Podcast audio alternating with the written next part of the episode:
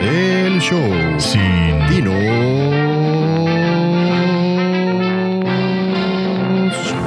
Con Guto y Cape. Hola, yo soy Cape. Y este es ahora el show sin Dinos. En cada episodio tendremos un invitado que nos dirá cinco canciones que han marcado su vida y nos platicará de temas sobre los que sabe. Los temas están especificados en la descripción del capítulo. Te recomiendo que los leas y evites perder tu tiempo escuchándonos hablar de cosas que no te interesan. En el siguiente episodio decimos una que otra majadería. Así que si tienes niños cerca y todavía no han aprendido a decir peladeces en la escuela, te recomendamos que tengas precaución. Nuestro invitado de hoy es Fernando Bolio. Fernando es médico por la Universidad Autónoma de Yucatán con especialidad en neurología por la Universidad de Guadalajara. Igualmente realizó una alta especialidad en neurología oncológica en el Instituto Nacional de Cancerología de la UNAM y ha complementado su formación con diversos fellows, como el de cirugía laparoscópica en el Institut Mutualismo Souris en París. Hoy trabaja en la Ciudad de México como parte del staff del Centro Médico ABC. Y en contra de todos los pronósticos, si hablamos de música, pero también nos platicó de sus experiencias en los hospitales y de su servicio social, así como de los problemas más comunes con los que se topa un neurólogo y los últimos avances tecnológicos en su campo. ¿Cómo está Rafael? Muy bien, muy bien, Augusto, la verdad, muy, muy contento, muy emocionado. Me siento de mal tercio. Bueno, pues hoy estamos en un nuevo episodio grabando desde el estudio de Augusto Campos aquí en la Ciudad de México. Muchas gracias, bienvenidos a mi casa. Gracias, Augusto, qué detallazo. El invitado de hoy, mira, la verdad, no les voy a mentir. O sea, esto se puede alargar tres horas. No, no va a haber ningún tipo de formalidad para lo que va a ocurrir hoy. Es un capítulo especial para verdaderos fanáticos.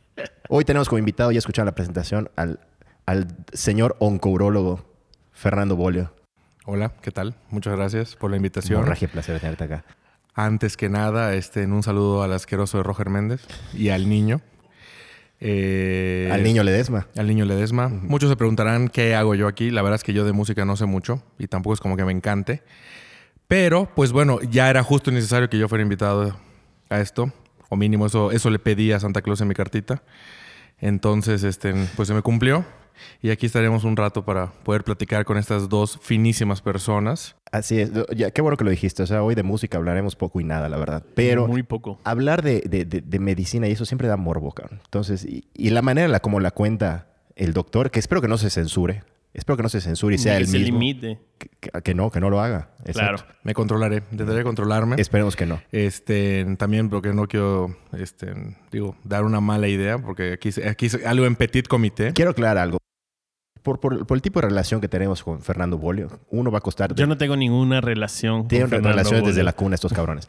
Eh, uno va a costar trabajo no decirle mil apodos que tiene. Dos, a pesar de todo lo que digamos, porque le vamos a decir muchas porquerías a lo largo del programa, de una vez aclarar que es un gran, gran oncurólogo y la primera persona a la que recomendaría para cualquier cosa de... de- de- de- En sus penes. Sí, o sea, mi pollo está en sus manos, o sea, pero con ojos cerrados. Para la gente que nos escucha de otros lados, pollos, como le dicen el pene en Mérida, Yucatán. Ese es nuestro... En todo Yucatán.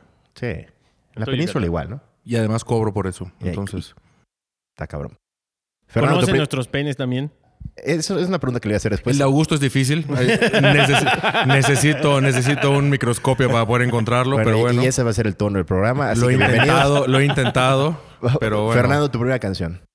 Mi primera canción es eh, Burbujas de Amor, de Juan Luis Guerra, su 440. Quisiera ser un pez para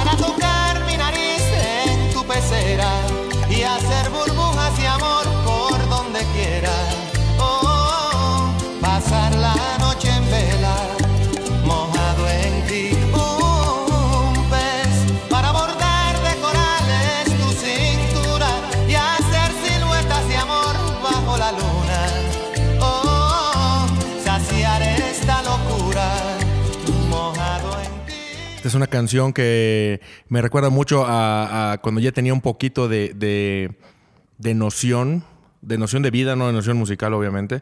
Este, cuando iba a la escuela, mi papá me llevaba, pues en su carro estaba eh, este disco y o uno de los Carpenters. Entonces, pues crecí escuchando estas canciones todos los días durante muchos años y ya, eh, y realmente cada vez que la escucho me trae muy buenos recuerdos. Las canciones en el coche de tu viejo para mí siempre son... Perdón, hubo un artefacto. Disculpen ustedes. Te decía, para mí las- la, la música en el coche de tu viejo siempre va a ser, eh, dijiste los Carpenters, eh, los Bee Gees, eran clásicos. Bueno, Juan Luis Guerra. Primera canción que se repite. Burbujas de amor. Eh, Fue, igual yo la elegí. Por algo es edición especial de este programa. La verdad es que no esperaba estoy- menos. puta, me Extasiado. Llegó, me llegó, me llegó. Extasiado. Es una maravilla, punta. Mm, Fue el, el disco clave de Juan Luis Guerra, su disco i- icónico. Sí. Sí, no sé. A mí me recordaba, yo contaba que a mí me recordaba la playa, las épocas de la playa. Como que se adueñó de, ese, de, ese, de esa época. No sé por qué yo igual tengo esa referencia. De Pero Juan a qué Luis playa Guerra. iban, ¿eh? Porque puta, cuando nosotros nos tocaba ir a la playa, pues era futbolitos y Repu- ponían otras canciones. República Dominicana. No sé por qué. Creo que se puso muy de moda para una época en la que, bueno, yo era un niño, pero Sí, ibas no, a los sí, restaurantes a comer y ahí estaba sonando. No, pero a mí igual, para mí es influencia de, de- de- en el caso de mi mamá, a ti y tu papá, en el Claro. caso de mi mamá, igual en su coche, puta, se compró el cassette y sonaba esta y esta y esta, entonces por el eso. cassette. Era cassette. Válgame Dios. Pues sí, era con sí, cassette sí, sí, claro. en esa época. Bueno, doctor oncourólogo, ya que hoy dijimos claramente que no íbamos a hablar mucho de música y más de tus pendejadas, ¿en qué momento decidiste estudiar medicina? Mira, este, es una buena pregunta, ¿eh? Una, una muy buena pregunta. Gran- gran, A- a- compleja apúntate cinco pesitos Muy para el día de hoy. Es Este, un, es un gran entrevistador. Hoy estamos hablando de grandes entrevistadores. Eh, y yo ¿Hablas creo por que él para nada mí más? es Porque tú- top 3 Rafael de entrevistadores del país. No, yo no, yo no. Yo soy, yo siempre le he dicho, soy Mario Besares aquí. Rafael es. ¿Te vas a echar el gallinazo? Sí. Sí, a Con coca. échate- Eso, muy bien. Muy bien. Nada más hay que tener cuidado, puta, no se vaya a fracturar el piso. Nos van a cobrar. Pero, este, decidí estudiar medicina. La verdad es que, eh, pues bueno, el hermano de mi mamá, como es bien sabido, bueno, los que no mm, me conocen y todo, el hermano, de mi- el hermano de mi mamá es, es médico. Y realmente crecí con, viéndolo trabajar, etcétera, nunca muy pegado a él ni nada, pero sí siempre tenía la, la cosquillita de querer ser médico y pues pues poco a poco durante la prepa, la secundaria, prepa, pues eso está, eso rondaba en mi cabeza hasta que nos toca decidir hacia dónde irnos. Un año antes quitaron las famosas, dos años antes quitaron las famosas, este, ¿cómo se llama? Esto de biológicas y sociales y eso, y ahora tenías que ser optativas. Los últimos años de prepa, ¿no? En prepa, Ajá. sí, en el último año de prepa. Este, llegabas en, cuando estabas, eh, llegabas a tercero y te dividías sociales, eh, socioeconómicas, y ese era tu grupo el resto del año. Y en, en nuestra generación nos tocó que se dividiera por optativas, entonces te cambiabas de salón, así un, un intento de estilo gringo que no Ah, le salió muy bien. Y este, y bueno, empecé y realmente siempre me dio un poquito de miedo porque pues todo el mundo decía, no, es que medicina es muy pesado y no estu- estudias mucho y no duermes y no sé qué, no sé cuánto, pero, pero bueno, pues allá empecé eh, y ya presenté para la UADI a, finales de, de 2000, a finales de 2003 y eh, dieron los resultados, empezamos 2004. Luego nos graduamos y ya, pues me aceptaron y pues ya entré a la jungla de la Facultad de Medicina, que pues obviamente después de haber estudiado toda la vida en una escuela, Saludos. en una escuela privada, realmente este, en- pues no sabías a lo que te enfrentabas, porque realmente, digo, puede sonar un poco mamón, pero si se trasladan a... Pero eres mamón, ¿qué se le va a hacer, A güey? 1990 y tantos, bueno, 2000, 2004, pues realmente no había WhatsApp, no había celulares, con trabajo teníamos el juego de la viborita y este y realmente pues sí era un tema el, el irte y salirte de tu ambiente de escuela, etcétera, a, a que, a que fueras a una facultad donde se supone que hay un libre albedrío, si quieres entras, si quieres no entras, etcétera, ¿no? Y pues bueno, empecé, empecé en septiembre del 2004 medicina. ¿Y si estuvo tan cabrón el, el- el examen para entrar como, como lo pintaron? Porque siento que hacen mucho mame para, para medicina. No, está imposible entrar a la UAD y medicina. Uh, Sí, muy mame. Casualmente, el año previo fue el primer año que se puso el Ceneval, un año arriba de nosotros.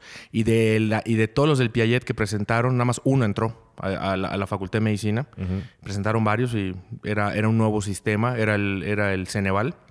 Los años previos este, a, a este eran, era un examen realizado por la Facultad de Medicina, entonces como que pues era totalmente diferente. Y pues a mí me tocó ser se- segunda generación de Ceneval.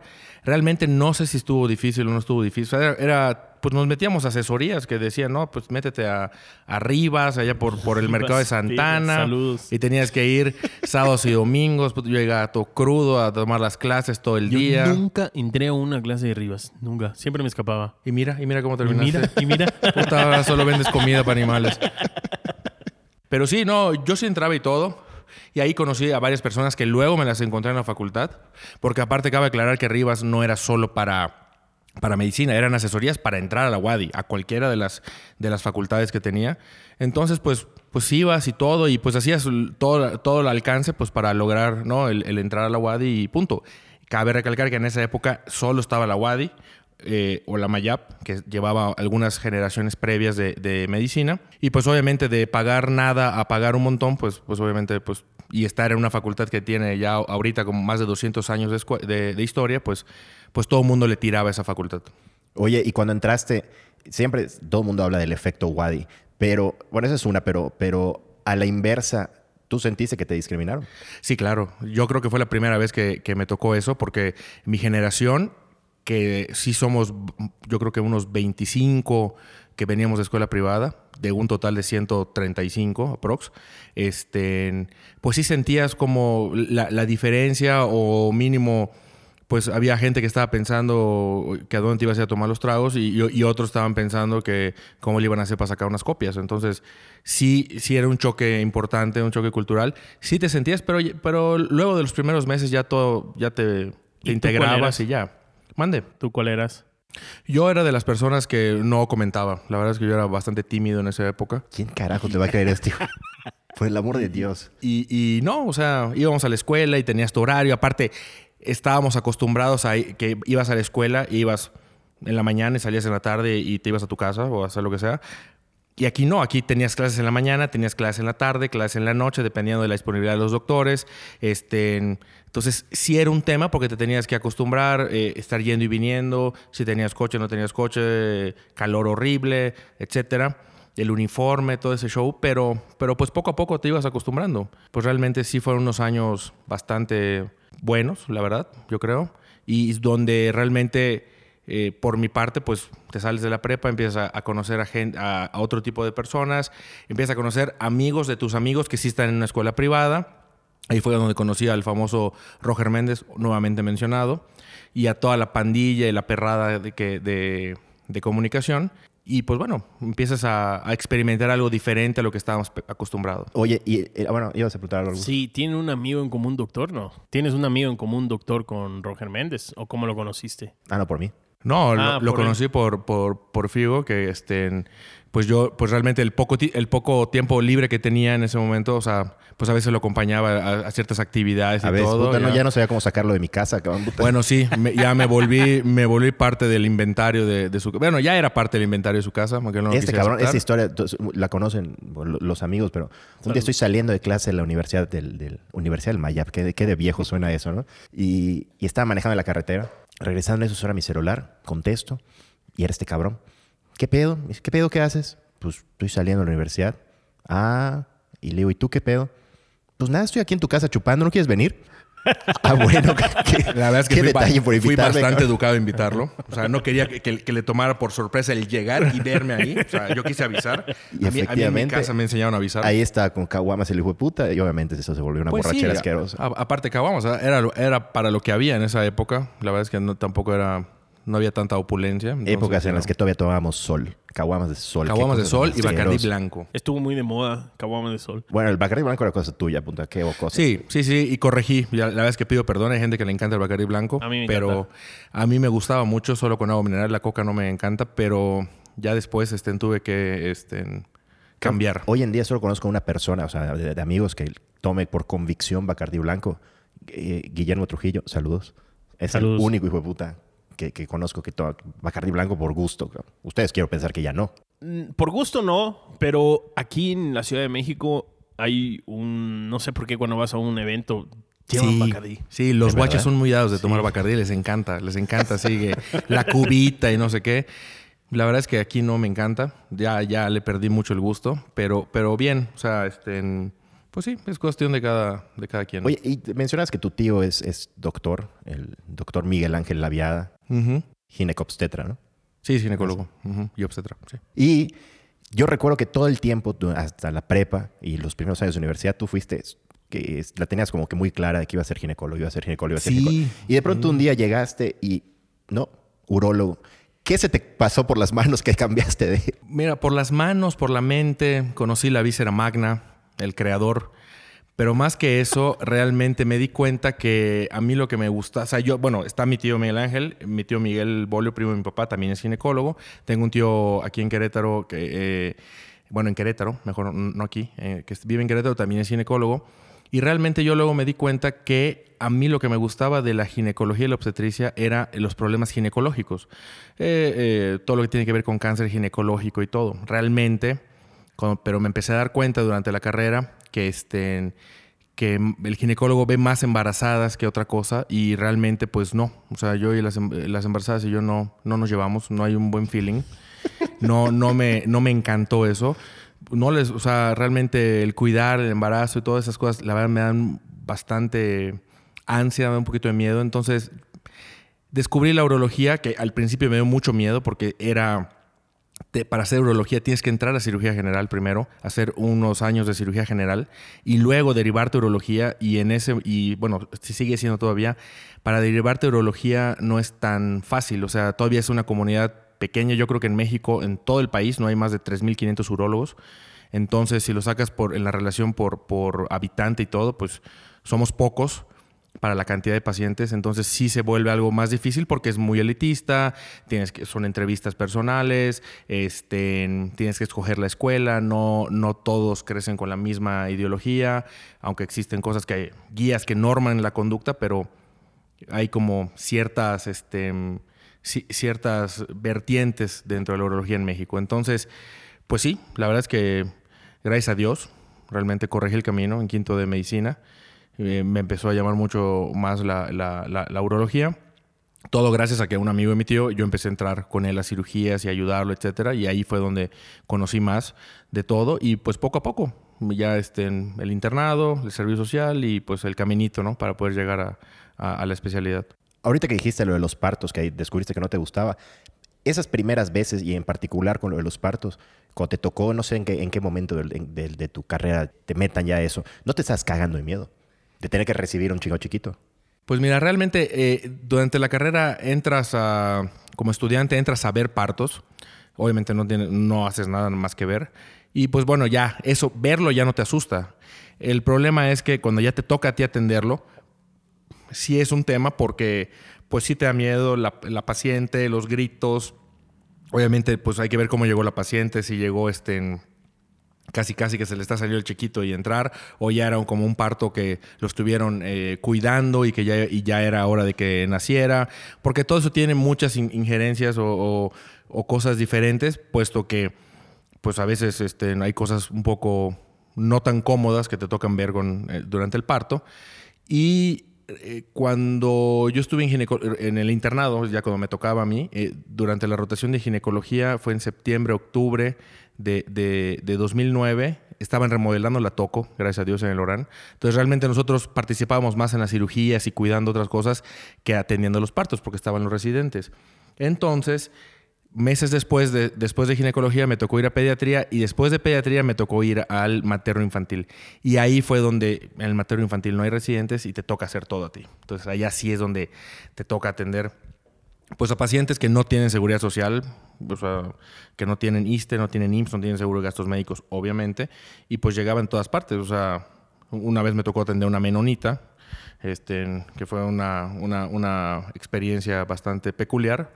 Y, también me tocó atender un, un, un bueno, no un camazo, un camillazo, una paciente que estaba en una camilla y que no sé quién la estaba revisando y cuando me volteo, pues el niño ya estaba saliendo y lo tuve que recibir este, incluso sin guantes, o sea, ya de...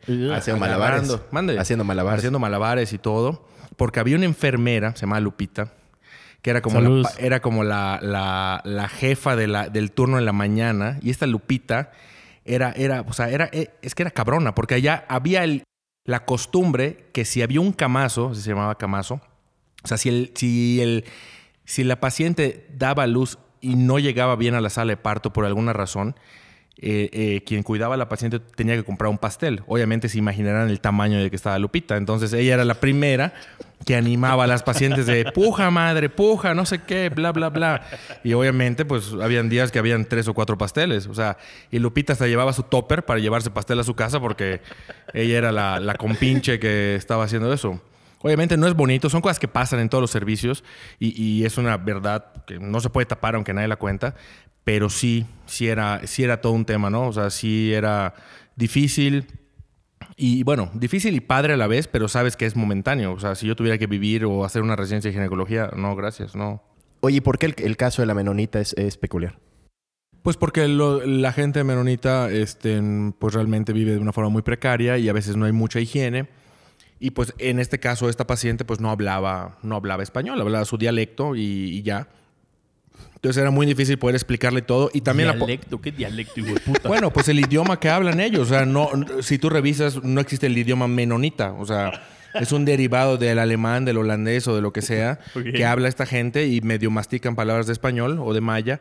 Y además, pues igual la puedo entender. O sea, llega a un hospital mediano y, y no entiende nada y están viendo y todo y además con dolor y todo, pues, pues, pues, pobrecita, igual se asusta y, y, pues era un circo. Entonces, pero bueno, al final nació bien el niño. Ah, Pero entonces el tema era que, un olor del carajo. Sí, sí, sí, la verdad es que sí, hay un olor bastante, bastante peculiar. Puta penetrante, ¿no? Sí, sí, por no decir fétido. Vamos con tu segunda rola. Vamos. ¿A dónde? Este, mi segunda canción. Mi segunda canción es eh, Déjate Conecto, de Zoé. the.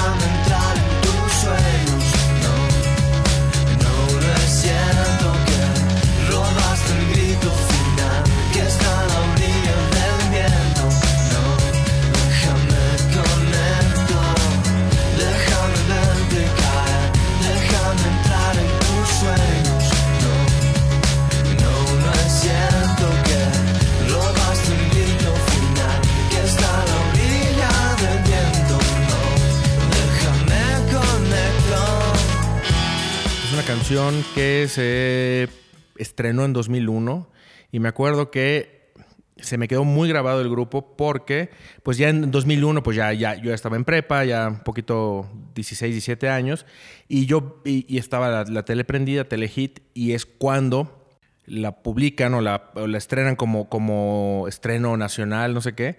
Y la verdad es que me, me gustó mucho, me llamó mucho la atención y después de eso me volví bastante fan de Zoé de empezar a seguir, empezar a ver los discos y acudir a algunos eh, eh, eh, conciertos que hicieron en, eh, cuando estaba en la ciudad de Mérida. Incluso el último que acudí fue en 2010, cuando hicieron el, el Unplug, donde fue Denis de Loblanc, que fue en el Palacio de los Deportes. No, mentí, ¿qué palacio? En el Poliforum Sapna. Esa madre, güey, se parecen, pero se parecen. Sí, igual de Cuchitril, pero más chico. Y este.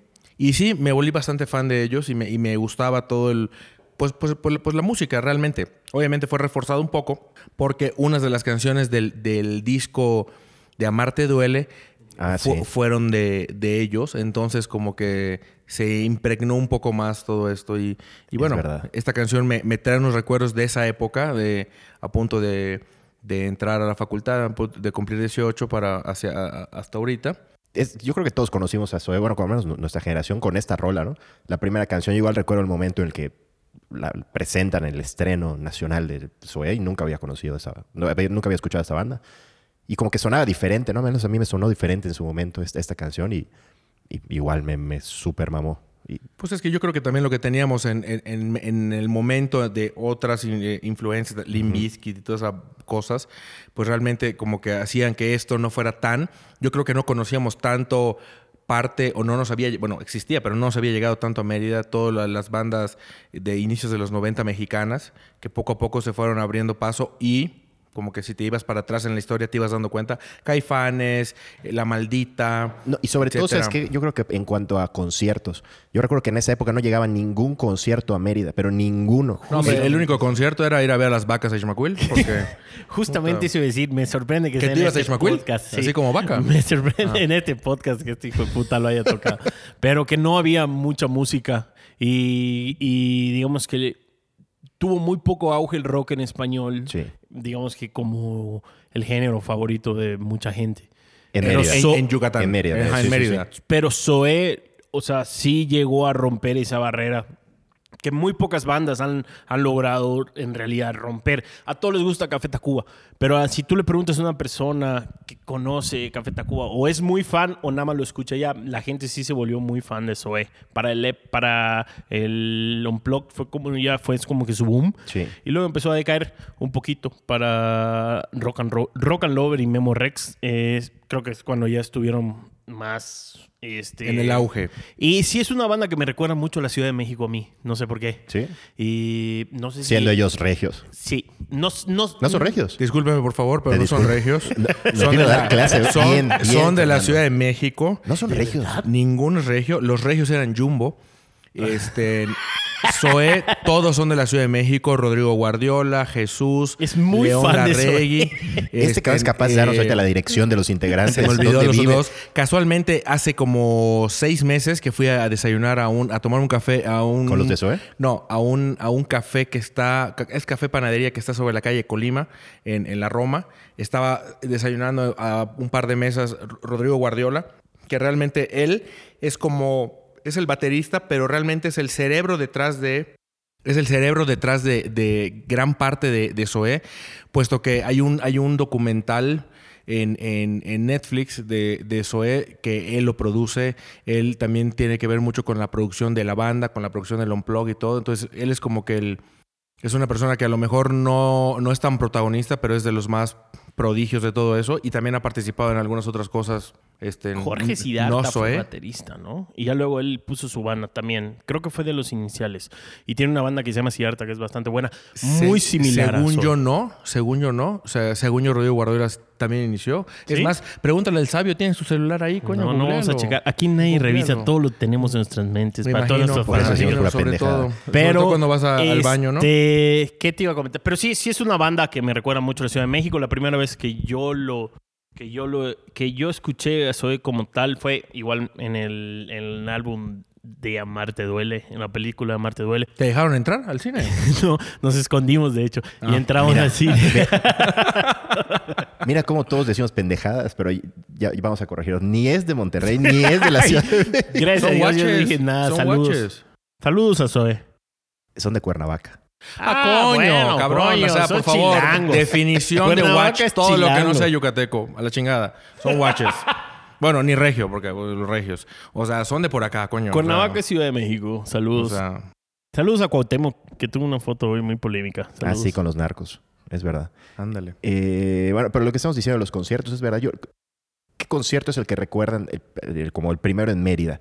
Yo recuerdo el, el primero que vi, que así puta, el pint- el- el- el- me enteré por una barda que pintaron eh, promocionar el concierto, fue el de Molotov en 2003, que fue en el Carta Clara, el, el extinto Carta Clara. Uh, sí. Y es- ha sido el concierto más triste al que he ido en mi vida. No había nadie. Éramos mil personas, pero exagerándote. Y la mayoría estaba en la grada. No, pues es que los, Entonces, los- los- los censuraron mucho. No, es que no, no, no hubo promoción. No, pues no, no. hubo promoción, solo las bardas. Y entonces estábamos en, la, en el campo de béisbol, los que pagamos el puta, el, el VIP. Los que ricos, los ricos. Los que le dijeron a su mamá, mamá, por favor, regálame. Rafael, entonces No. siempre. Que el que habrá costado en esa época, no sé, 300 pesos el boleto, una madre así. Y a medio concierto, los de Molotov dijeron así de plano: Eso está de hueva. A ver, bájense los que están en las gradas. Puta, los bajaron a todo el campo. Y, y Y aún se así. pusieron medio- bueno. Y aún así, eh, que- y me acuerdo que estaba en Vale la de OV7.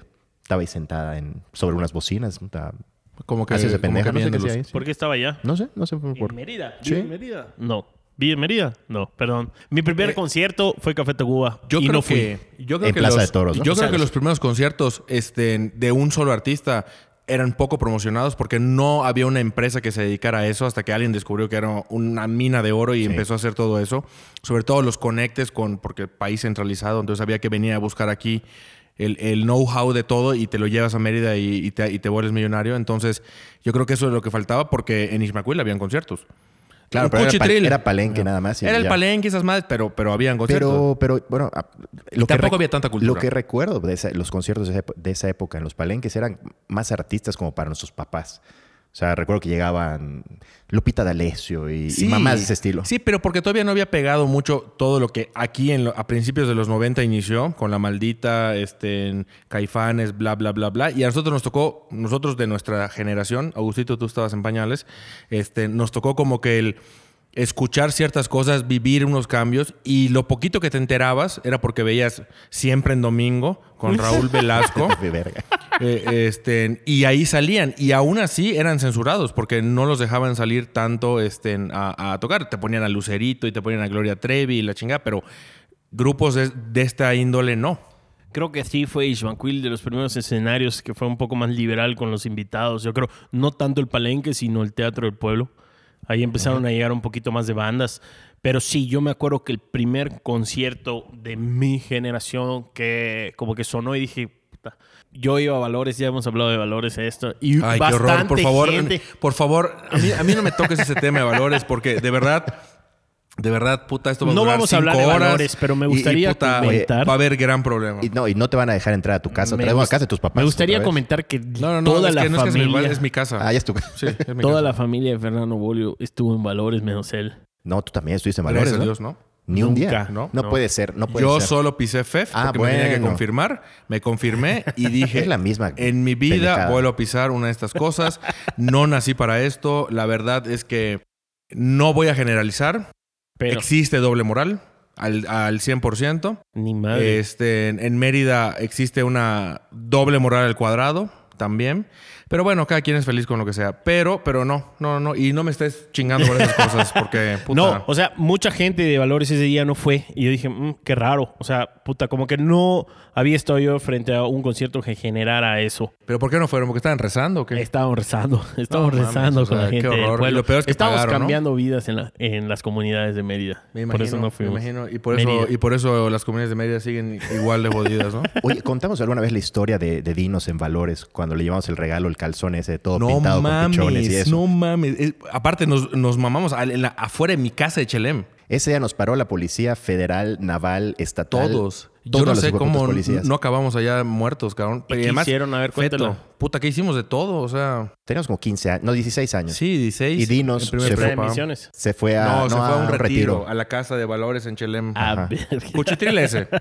Pero era su cumpleaños, entonces fuimos a la comercial mexicana, le compramos un calzonzote azul, azul pastel, de esos de, de abuela, y le pintamos Todo pichones y y no sé qué, o sea, 16 años. Y nos subimos todos a la, al Explorer de Feto, un amigo, y nos íbamos, no sé cuántos, nueve hijueputas en el Explorer, ocho O hijueputas. más, yo creo. No, no, mames, no, no creo que éramos espérate, era Feto, Eliel, eh, Paca, Fiki, Bolio, eh. Iba López. Edgar López. Sí. No mames, puta, ¿y cómo dimos? Íbamos eh, dos adelante, tres atrás, tres en la cajuela. Ponle que nueve. Sí, sí, Top- sí, un top desmadre. nueve. Bueno, X, el caso es que estábamos yendo, a- a- fuimos a la playa, casa de la playa de, de Bolio. Agarramos el pedo allá Obviamente afuera, no llevamos las llaves, o sea, nada más tomábamos afuera. ahí en la calle. Y luego fuimos a la casa de, de esta de donde estaba Valores. Y llegamos, nos estacionamos al lado, empezamos a pitar, le llevamos a Dinos el calzón, se lo regalamos, no sé qué. Y salieron los, los Asesores. 16 años asesores. asesores de Valores a, a cagotearnos. ¿Y quiénes eran en esa época? Y un eh? cabrón nos empezó a La perseguir. uva. ¡Ah! ¡Puta! Ese. Sí, sí, sí, imagínate, ya. No, él nos empezó a perseguir por las calles de arena, como si fuera puta rápido y furioso, eh, Farhat. O sea, que yo, yo digo, ¿para qué carajo nos persiguió? ¿Nos iba a alcanzar? Ajá, que nos iba a bajar y qué nos iba a hacer. O sea, que es una mamada, era un chavos chavitos. Nos iba a intentar vender un inodoro. Sí, la verdad es que ahorita lo ves en retrospectiva y dices, bueno, o sea, había que vivirlo, o sea, no nos pasó nada. Sí, ah, no, y él, y él llevaba su cafetera que también lo pararon y que le Ah, pidió cambio. sí. Le pidió cambio al policía cuando lo quería dar a 100 mordida. varos de mordida. No tiene cambio, dice el hijo de puta. No tenía decencia ese cabrón. Esa chingada cafetera hasta Otros doctores, así son los doctores. hasta tenía un hueco en el piso. Puta. Cabe aclarar que primera vez que me está atendiendo Augusto Campos, porque ni cuando voy a su casa me, me, me atiende. Él lo dice que es el peor anfitrión del mundo. El peor anfitrión, puta. Soy el peor. Pero nada más vas y tomas mi, mi alcohol. Oye, tú dijiste alguna vez una cosa que me pareció una genialidad y a la vez una cosa muy falsa de tu parte. Tú decías que cuando estabas en tus... Cuando ibas al hospital, no sé, en la- nunca me aprendo, que la carrera, internado, pasantía, no sé, la mamada que en alguna de tus épocas del hospital, tú veías siempre todas las novelas, porque eso te permitía hablar con todas las secretarias y las enfermeras, con las enfermeras, pero no las secretarias, con todas las enfermeras y entonces, puta, ya tenías buena relación con todo el mundo. Cosa que dije, es cierto, seguro sí, pero es una chinga mentira que por eso las ves. Las ves porque te gustan, hijo de puta, esas no tengo duda alguna. Ah, no, claro, o sea, no, no, no, o sea, yo las veía porque, pues, pues, porque veía novelas. De hecho, la última novela que vi fue Teresa, diciembre de 2010. La vi en mi, en, en- en la cliniquita donde hice mi servicio social, en la, en la clínica rural número 32, Yoxonot, Yaxcaba, Yucatán. Carretera a Chichen Itza, por allá perdida. Y este, y sí, y la verdad es que sí a veces eso es un parteaguas para, para realmente muchas de las enfermeras y mucho de- del personal normal del hospital, cuando llegan los internos, llegan los estudiantes, pues ellas pues tienen algo que yo defino como el complejo de jodido, entonces como, como que no sé por qué, pero como que se sienten menos cuando tú ni siquiera te has metido con ellas, pero como te ven más joven, entonces se quieren realmente como que dar su lugar, ¿no? Aunque tú no les, has les hayas dicho nada. Entonces, el romper el hielo con ellas y, y, bueno, o sea, platicar o pedir las cosas de buena forma, etcétera, pues te ayuda a que, a que no te estén, estén eh, Chingando. chingando, tratando mal o, o haciéndote cosas, porque realmente ellas tienen, la más, ellas tienen más experiencia que, que tú en ese ámbito. Ellas tienen base, van a vivir toda su vida de eso, y pues tú es, nada más pasas y continúas tu camino. Oye, y eh, ahorita que mencionaste Yoxonot, ¿qué tanto viviste en tu año de servicio social en Yoxonot? Ay, pues mira, la verdad es que Yoxonot eh, este, fue un- una perla que encontré para poder hacer el servicio social. ¿Por qué llegaste a Yoxonot para empezar? Eh, porque es, bueno, una amiga eh, que era un año, una generación arriba de mí, que ella estaba saliendo de hacer el servicio social ahí, me recomendó el pueblo, me dijo, está muy bien, está tranquilo, bla, bla, bla. Porque realmente tú terminas la, fa- la- la- la carrera de medicina y en un año tienes que hacer el servicio social, tienes que hacer tu tesis, tienes que presentar tu tesis, inscribirte al nacional e irte a presentar al nacional. Si alguna de esas cosas falla, ese año ya no presentaste, ya perdiste un año, por así decirlo, de oportunidad para entrar a la residencia. Entonces, pues ese pueblito pues tenía 800 personas, yo daba 5 o 10 consultas al día, yo di consultas todos los días en chanclas y short, nunca me puse una bata, nunca me puse un pantalón de mezclilla. La gente era muy amable, era muy tranquila. Mi enfermera era una mujer que, que- que en paz descanse, María Amabilis Carrillo Cantón. La famosa Amabilis. La famosa Amabilis, que, que era, era una... Era una Cabe decir que ya murió, Sí. hijo de puta. Bueno, Saludos saludos, al cementerio. estés. eh, Saludos Hasta al cementerio. En- entonces, este, eh, ella era alguien que controlaba al pueblo y, y era, eh, era, era una gángster de allá, o sea, porque aparte vivía a la vuelta, entonces... Y eso es lo que se da ahí, o sea, en el mismo pueblo vivía otra enfermera que era la enfermera de Hoktun, un pueblo que está antes que Yoxonot, y todos los días viajaba de, de Yoxonot a Hoktun porque no le habían dado su cambio, o sea, estaba esperando que se muera Mabilis para que, para que dé su cambio. Yo creo que ya, le ya, ya se lo dieron, pero bueno. Y este, entonces, pues era muy tranquilo, era muy tranquilo y pues había, obviamente, como en todo pueblo, como que te empiezas a dar cuenta de, de- de cómo se forma una comunidad o una, este, o una ciudad del tamaño que fuere, porque pues ahí está el típico, ¿no? Está como que el- la- las personas de la parte médica, el que, el que maneja la, la comisaría, que por cierto en ese pueblo habían tres canales de tele y todos veíamos lo mismo, porque los canales se movían en la comisaría. O sea, si a un cabrón se le ocurría poner, poner una cosa de. O sea, era un Sky, era un Sky para todo el pueblo. Entonces todos tenían el mismo Sky. Entonces lo que se le ocurría a un cabrón, eso veíamos todos.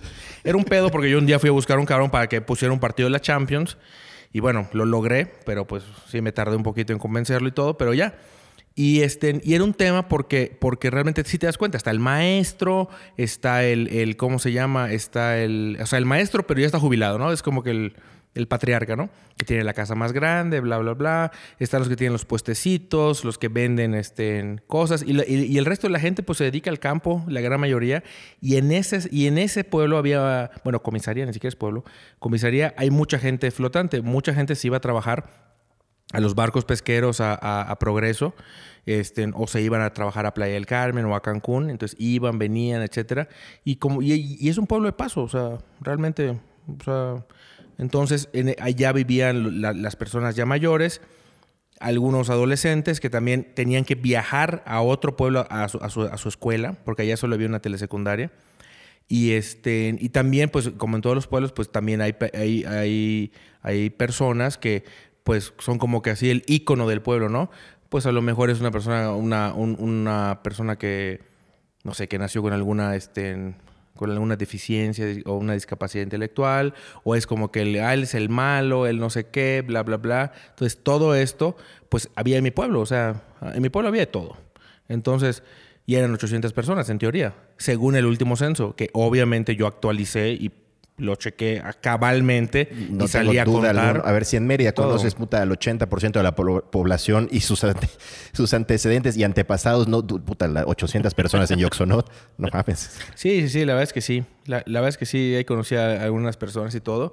Y, y bien, la verdad es que me, me dio chance de hacer todo lo, lo que yo tenía que realizar, o sea, que eran mis planes. O sea, terminé mi tesis, me inscribí al Nacional, me fui a Monterrey a tomar el curso, presenté el Nacional, porque muchos de mis compañeros de la generación no pudieron, porque se fueron a pueblos un poquito más cercanos a, a Mérida o que eran un Claro. poquito más grandes y se la pasaban dando consulta día y noche y pues ya cuando terminabas de dar consulta lo menos que querías hacer era sentarte a estudiar o ponerte a, a- a hacer tu tesis.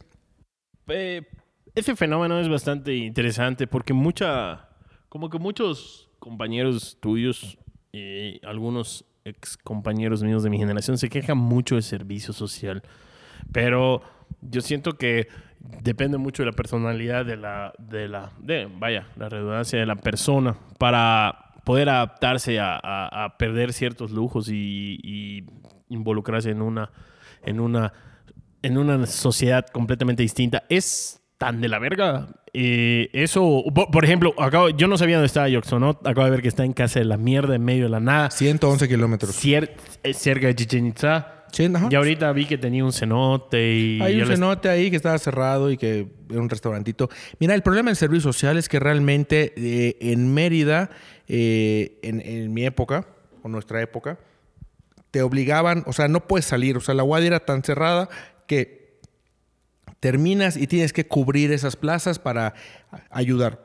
Obviamente, es un ganar-ganar porque nosotros somos mano de obra barata para, Claro. para todas las instituciones, tanto el IMSS o Salubridad, que son las únicas dos que tienen servicio social, porque te vas, haces tu servicio social, que ellos, o sea, tú lo tienes que cumplir como un requisito y ellos te pagan una miseria y, y se medio cubre la cosa.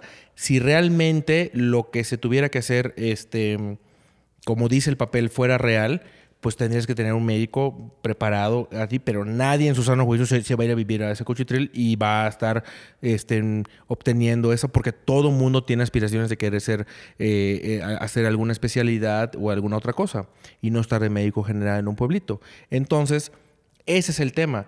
Y sí, o sea, sí, sí es un problema porque yo ahorita que ya llevo bastantes años fuera de la ciudad de, de- de- de Mérida, He visto que hay gente que hace su servicio social en, en investigación, hace su servicio social en, en hospitales y- o en institutos nacionales, cosas que te abren mucho más temprano eh, o tempranamente el panorama de cómo es poder desarrollarte profesionalmente y no tener que estar en tu pueblo dando consulta. Pero pues bueno, es parte de... Y, y sí es un tema, obviamente se ha vuelto más difícil porque en ciertos eh, estados de la República han matado pasantes. Claro. Han, han, han secuestrado pasantes, o sea, o sea, o te mandan a zonas muy recónditas porque pues a lo mejor no tuviste buen promedio y te mandaron para ahí y, y les va mal, o sea, sí es un tema y luego o sea, se vuelve un problema porque pues estás haciendo un servicio social, pero no tienes un guía en el lugar, o sea, tú eres el, tú eres el todólogo ahí. Sí, es un tema. Creo que casi ninguna carrera o ninguna, me atrevo a decir, tiene ese estilo de servicio social en donde te vuelves mano de obra barata para el gobierno o para las instituciones y, y chingas a tu madre y, y- y- no, o sea, no responden por ti. O sea, digo, mi, mi esposo en su momento estuvo en su servicio social y yo era feliz porque yo sí tengo la huella misionera de Jesucristo dentro, que también Fernando, a- aunque no se haga, yo creo que es algo que tiene en su familia y por eso No, se no, pudo no, adaptar bien. A ver, a ver, a mí no me estés embarrando. Y ahora esas que hablamos cosas. de la hu- de la no es huella misionera, nada. O sea, ellos son más chicos que yo, ellos iban a esas cosas porque les gusta, a mí me caga la madre, pero Pero te adaptaste a tu lo comunidad. tenía. Sí, cabrón, pues me adapté porque lo tenía que hacer. O sea, yo iba, daba mi consulta, me encerraba, me ponía a estudiar, me dormía, me levantaba, cenaba, hacía mis papelitos, me volvía a dormir. Ni y así, pedo. de Te lunes imagino a las fiestas ¿Qué con la fiestas? gente. Yo no fui a ninguna fiesta. A la, a la a la única fiesta que fui fue en junio. Mentira, fue en julio del 2011, cuando me invitaron los maestros que vivían por ahí. Me invitaron a, a despedirme y, y me acuerdo que ahí, ahí tengo una foto perdida donde había un señor que era el tío de la señora de la casa. Un chingo Buda, que se puso una peda, pero, pero no mames. Pero aparte, peda así de gorra de coca, camisa de botones abierta, panza dura, inflada. Puta, se puso un mega pedo. Fue la única vez que fui a una fiesta en Yoxonot. Oye, pero a ti te invitan a comer a, a las casas semana. a cada rato. No. No, la verdad es que me invitaron poco, gracias a Dios. Este, no me encantaba. Me Pero invitaron si tú comes de todo, ¿por qué no? No, yo sí, pero, pero no, o sea, no, porque, porque era como que te invitan, pero como ya te invité y tú fuiste, ellos ya se sienten como que en Con cualquier momento derechos, te ¿no? van a estar chingando. No, pues que no. Claro. Y ya, entonces ese día que yo estuve súper crudo, al día siguiente llegó a Mabilis, obviamente no me levanté, se asoma al cuartito, me ve, le digo, cancela todo, no te preocupes, canceló todo, me desperté a las 2 de la tarde, me, me llevó a su casa, comimos sick de venado con su esposo, ahí todo, y me regresé a seguir durmiendo. Pero fue la única vez que hice eso, eso huella misionera, no, no, no, Dios me libre. Alma misionera. Lo, lo que sea, coño, pero no. Oye, ¿y te acuerdas de la mujer que, que- que era novia de uno del que le decían Tarzán? Sí, sí, sí. es- esta, esta, esta, esta pobre mujer, este.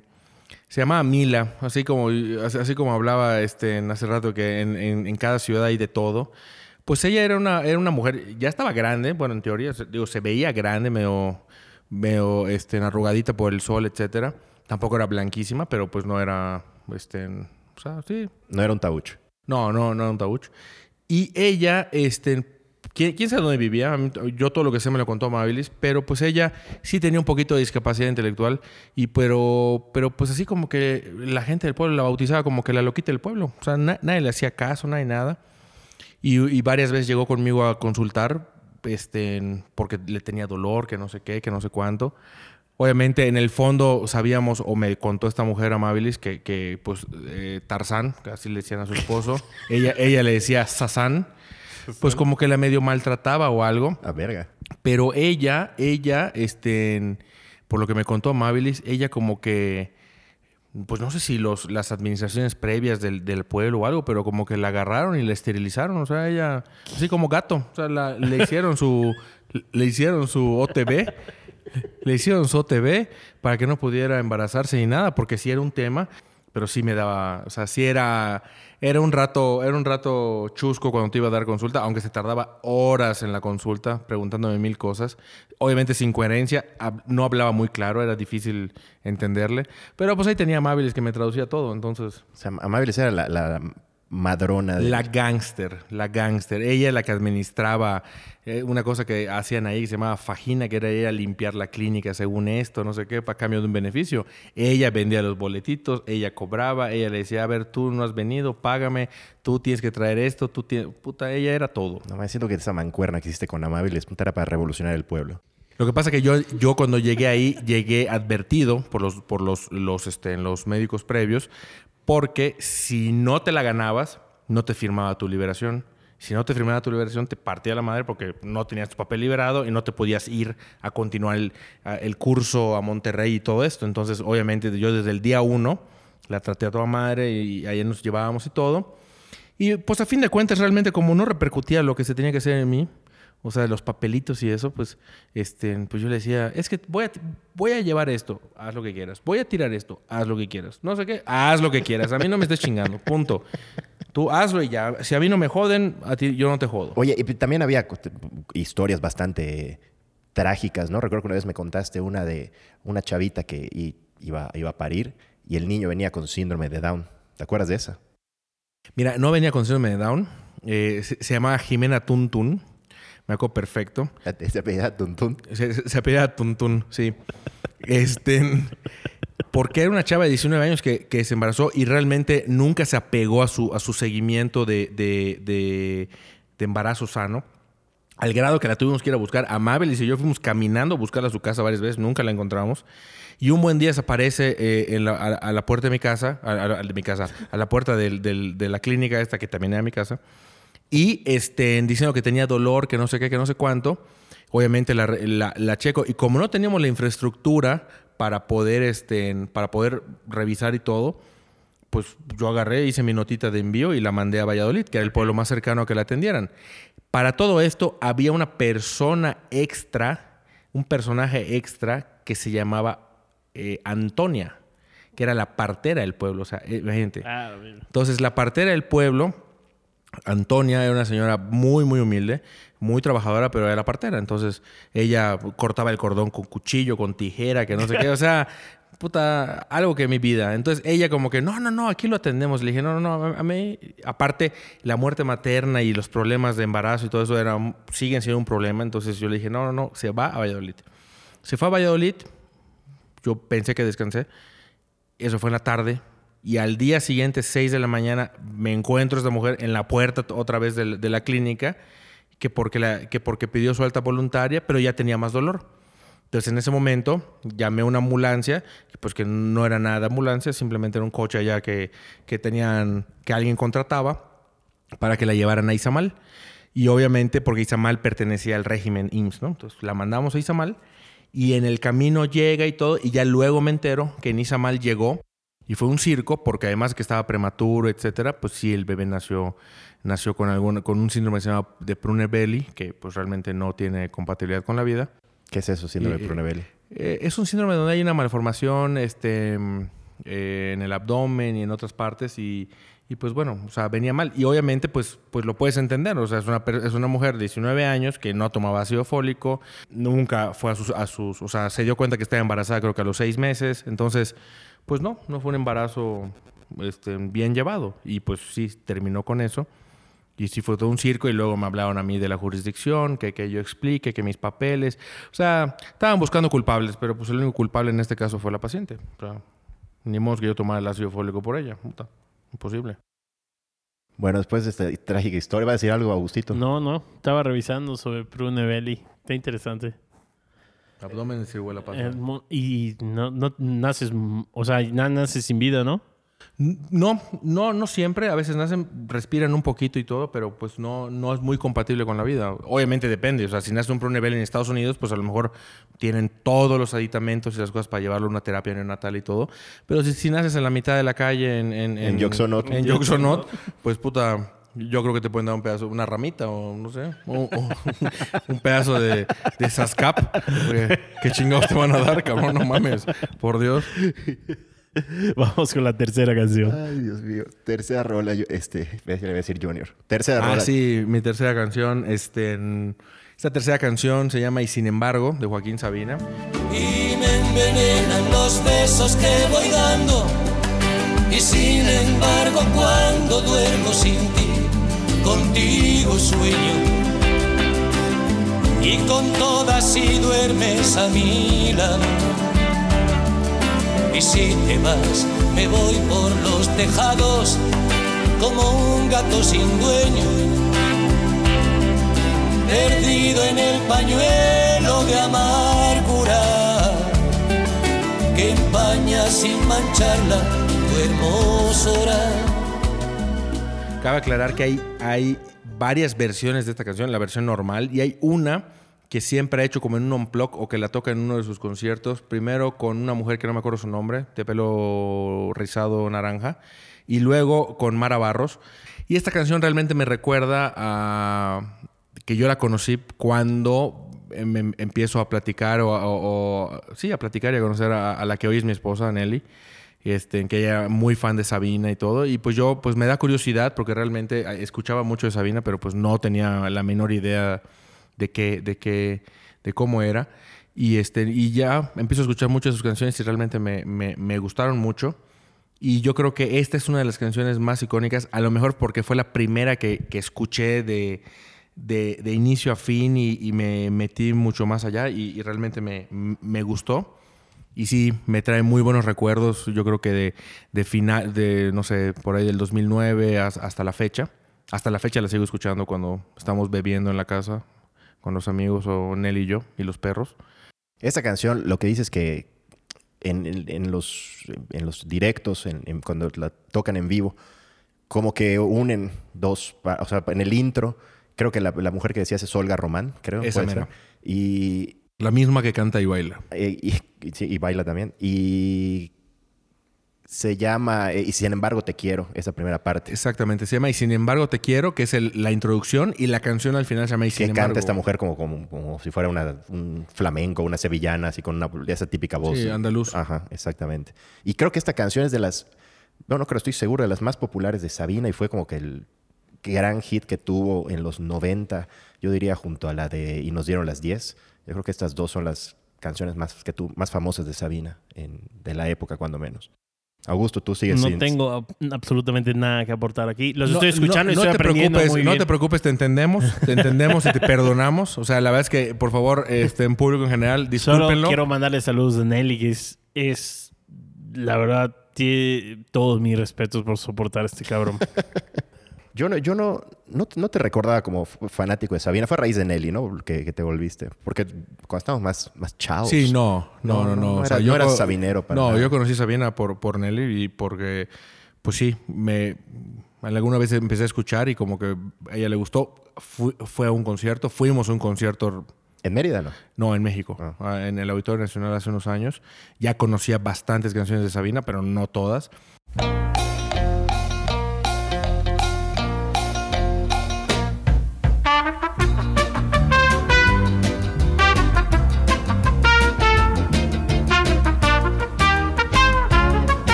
Tuvimos que hacer una pausa porque al doctor le llegan consultas a cada momento.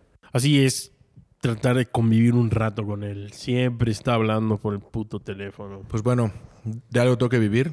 Yo no tengo este un empleo seguro que me estén pagando mi mensualidad. Haciéndome pendejo y, y hablando por teléfono en portugués. Entonces, pues puta, yo sí tengo que trabajar. Está bien, está bien, está bien. Tú eres veterinario y te encanta la comida y, y vender chingadera y media. Está bien que te paguen. Pero pues yo no. Cabrón, yo si no trabajo no como. Digo una cosa, todos los doctores son iguales y me refiero a ¿por qué todos carecen de tacto? Eh, ¿A qué te refieres? Son muy crudos, son muy directos, son... Eh, una cosa es como lo cuentas, a lo mejor en petit comité con la, con la gente y todo, y que es como una expresión coloquial, pero al momento de tratar con el paciente, donde yo me formé y me educaron y todo, realmente... Este, Valores. Valores, no, no, no, nada de valores, nada de eso. Este, realmente intentas hacer entender al paciente cómo son las cosas y todo, pero lo que sí es que el paciente siempre llega, y sobre todo el, paci- el paciente oncológico, siempre llega intentando escuchar lo que, lo que quiere oír. Y muchas veces no es así. Entonces, si aparte se lo demuestras con, con cosas objetivas y le explicas, ¿sabe qué? Es que está así, así, asado. Pues muchas veces no lo entienden, es un shock, lo que sea, pero pues les tienes que decir las cosas como son, obviamente no de una forma agresiva, y ponerles en la mesa los tratamientos que se tienen que hacer y que además ya no son tratamientos de un solo médico, ya es, ya, ya es un abordaje multidisciplinario, cosa que muchos pacientes no entienden porque ellos quieren ver a uno y creen que ese uno le va a solucionar todo. Oye, pues si esto no es este, o sea, si no es este, ¿cómo se llama? Ir a la iglesia, o sea, no. O sea, es mucha gente todo mundo aporta desde su punto de vista, de- desde su área de expertise en pro del paciente. ¿Cuál es el otro problema que le molesta al paciente? Pues que esto cuesta. Y, el sistema de salud en México es un asco. Entonces, aún teniendo un seguro de gastos médicos mayores, muchas cosas son caras. Sobre todo porque, pues a lo mejor la especialidad que estudió este cabrón está de la chingada, ¿no? O sea, sí, no es como cualquier cosa. No sé si sigue todavía siendo, digamos que más lo que, lo que representa el cáncer que lo que realmente es. Realmente, eh, yo creo que tienes un punto importante, aunque tú no eres Sí, el- Este, no es cierto. Eh, el problema es la palabra. La palabra asusta. Porque todo, todo el mundo tiene en la cabeza cáncer. Entonces, ya cáncer es, puta, me voy a morir. Y no es cierto. En urología, realmente, eh, el cáncer urológico más letal es el cáncer de riñón. Este, el cáncer de próstata es el cáncer más común, pero es el cáncer que mejor pronóstico tiene. Se detecte en el momento en que se detecte, obviamente, si el paciente debuta metastásico, no se va a curar. Pero va a Si el tener una- paciente, ¿qué, perdón? Debuta metastásico, ya con extensión del cáncer a otras partes del cuerpo. Ok.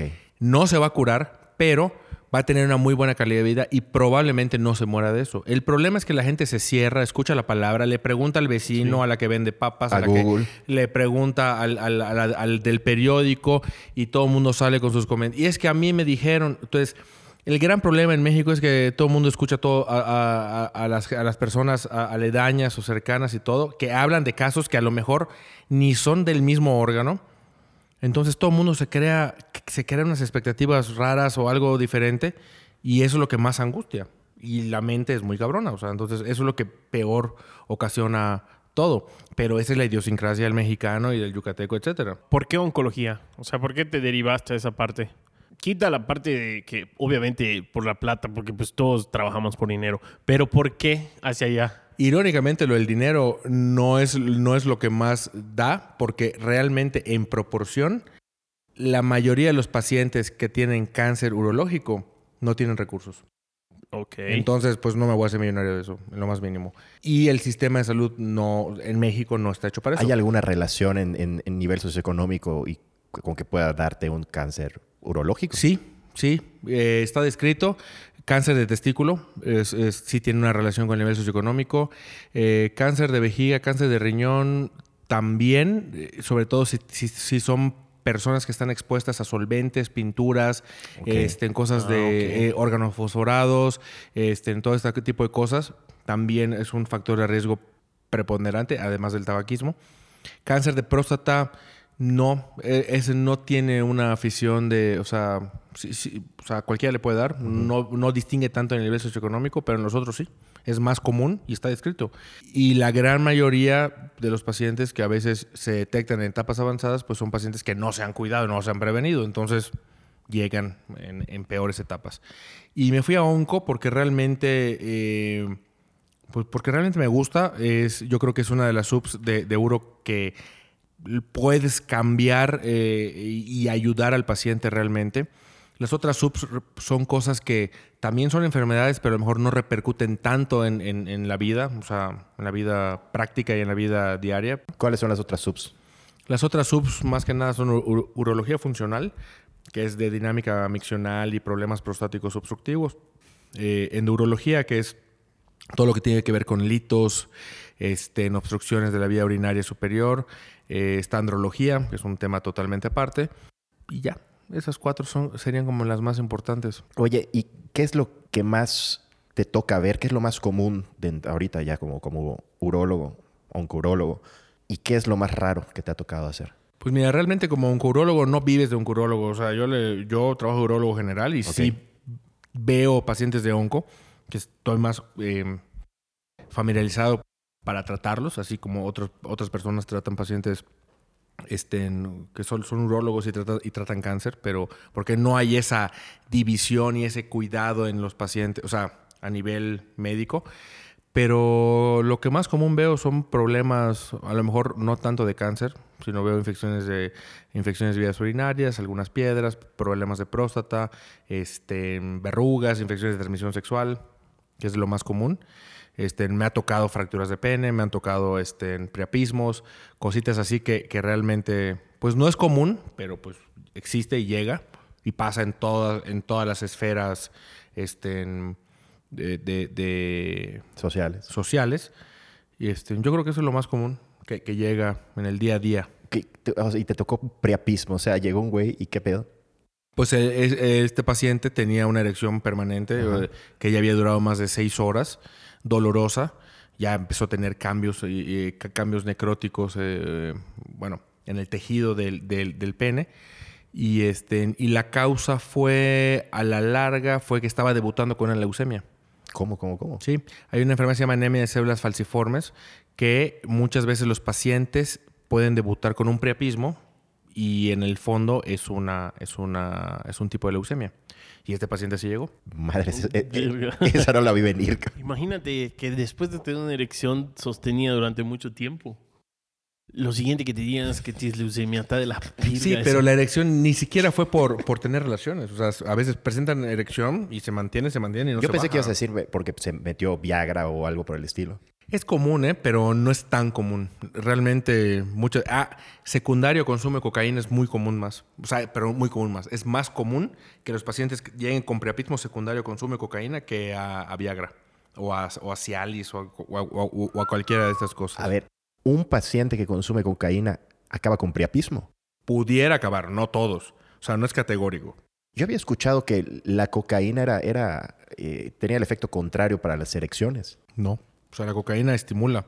Puede estimular y, y si tienes una erección, se puede mantener y puede empezar a, a tener este priapismo. Por eso niños no consuman cocaína. O consuman bien. O consumen de la buena. De la buena.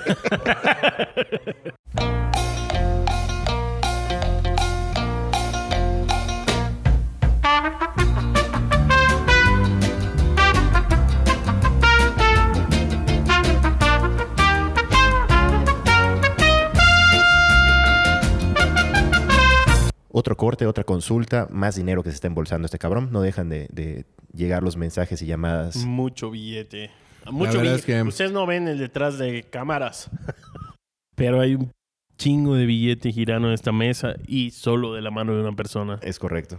Ojalá si fuera, pero no es cierto. Este, mm, pues mira, pues vamos a la cuarta canción, por Vamos a la favor. cuarta- Sí, por supuesto, Fernando. La, la- la cuarta canción va a ser este, en T para tres de Soda Stereo. Un sorbo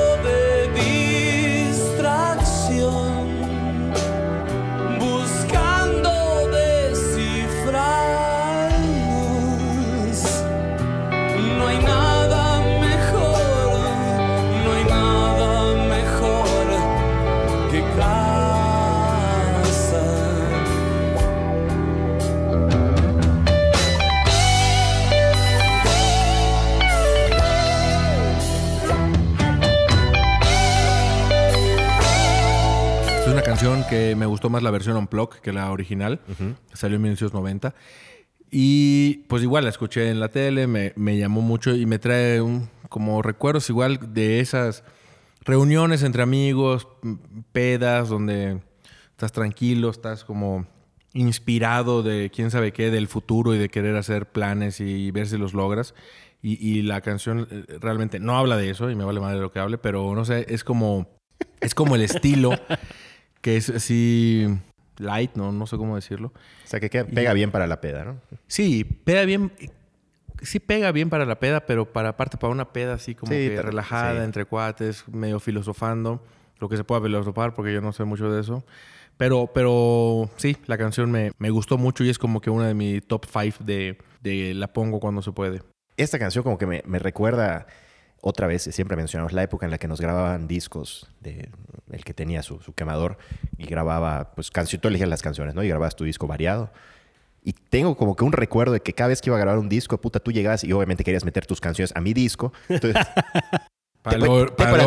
luego robarme tu disco. hijo de puta, es Porque verdad, yo era se pobre. Quedó, se quedó un día con, con todas mis, mis, mis estuches con discos, no sé por qué. Tú tenías en tu coche estuches míos con discos y puta, re- los reencontré años después. Sí, porque tú ya tenías iPod, entonces yo, yo era Sí. pobre. Otro, otro hijo de puta. A ustedes les encanta venderse es que como, como de la clase familia- humilde y trabajadora, Yo tenía un estuche con, con CDs en mi carro. Yo nunca tuve la posibilidad de comprarme un iPhone hasta que ahorré mucho Un de lo iPod, que... tra- no iPhone, por favor. Ah, bueno, iPod también, hasta que ahorré todos los, los, los salarios que yo gané.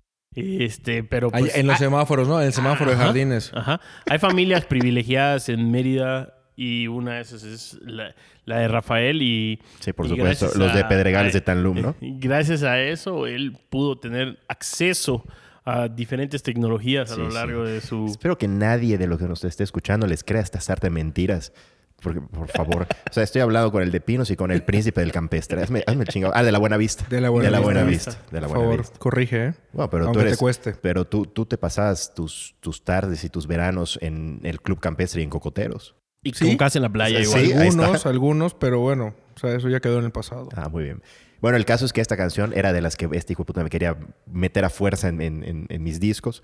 Y en su momento no me gustaba mucho. Ahorita la verdad me encanta. Ya, y, y como que el- con el ya más grande le agarré gusto a, a, a Soda Stereo. Y ya lo Gustavo Cerati solo, realmente tiene muy buenos discos, poquitos, pero muy buenos. Y bueno, fue una lástima que le haya pasado lo que le pasó. Por consumo de, de sustancias y de pastillas para generar erección. Ah, fue por eso. No sé. Sí, le dio un stroke, un, un evento vascular cerebral, y se le chorreó el cerebro. Este, esta canción la escuchaban ustedes ya más grande, me imagino, ¿no? Cuando salió el álbum. Eh, Obviamente, Augustito, porque si Pitágoras no es un pendejo, 85 y 90, o 85 para 90 son 5 años. O sea, ¿quién va a escuchar eso a los Hay 5 gente, años? que, hay gente que sí. Sí, que escuchaba puta. canción animal a esa edad, yo. Actualmente, actualmente, pero en esa época, por Dios, o sea, en esa época el puto teléfono era de chingadera que metías tu dedo y girabas. Entonces, coño, conectarte ¿por a internet era un ¿Por qué pedo que... Stereo? ¿Por qué Soda Stereo? ¿Por qué de la nada? O sea, escuchaban Soda Stereo ustedes. O sea, en mi generación sí estuvo de moda persiana americana. Ah, igual esa. Música ligera. Igual esa. Y Lo mismo. Este, pero te para tres, o sea, como Eh, que... Era la canción de este cabrón, te digo, a mí no me gustaba. Era, ¿En no dónde la sé. escuchaste por primera vez? ¿Te acuerdas? Vi el Unplug en, en la tele. Ah, en, en, en Ah, era de. TV, ¿verdad? Sí, Sí. claro. Sí seguramente. el Unplug. Oye, ahorita que mencionaste lo del disco, lo del disco, lo del teléfono de, de disco, ya vieron el, creo que fue con Ellen DeGeneres el episodio, no sé si lo mencionamos acá, que llevó una serie de objetos de pues antiguos, creo que ya cuando menos hoy son arcaicos, y se los presentaba a pues gente universitaria, ponle, reciente, en, en- habrá sido, no sé, hace dos años, tres años, no sé, y quería ver si sabían qué era, cómo se utilizaba, cómo reaccionaban, y no tenían una prostituta idea de lo que eran, en particular este teléfono, o sea, se los ponían, le decían qué es, no sabían qué, y no, o sea, no, no, ni por sentido común se les ocurría que había que meter el dedo en el huequito este y girar el disco y, o sea, Pues mira, realmente los gringos nunca se han caracterizado por preocuparse por saber más allá de lo que los rodea. Eso es un hecho, o sea, ¿Y, y por qué chingados de- eh, te gustaría ir a vivir ahí? No, a mí me gustaría vivir en Canadá y este... Para mí, Canadá y Estados Unidos son gringos. No sé si estoy mal. Sí, sí estás mal.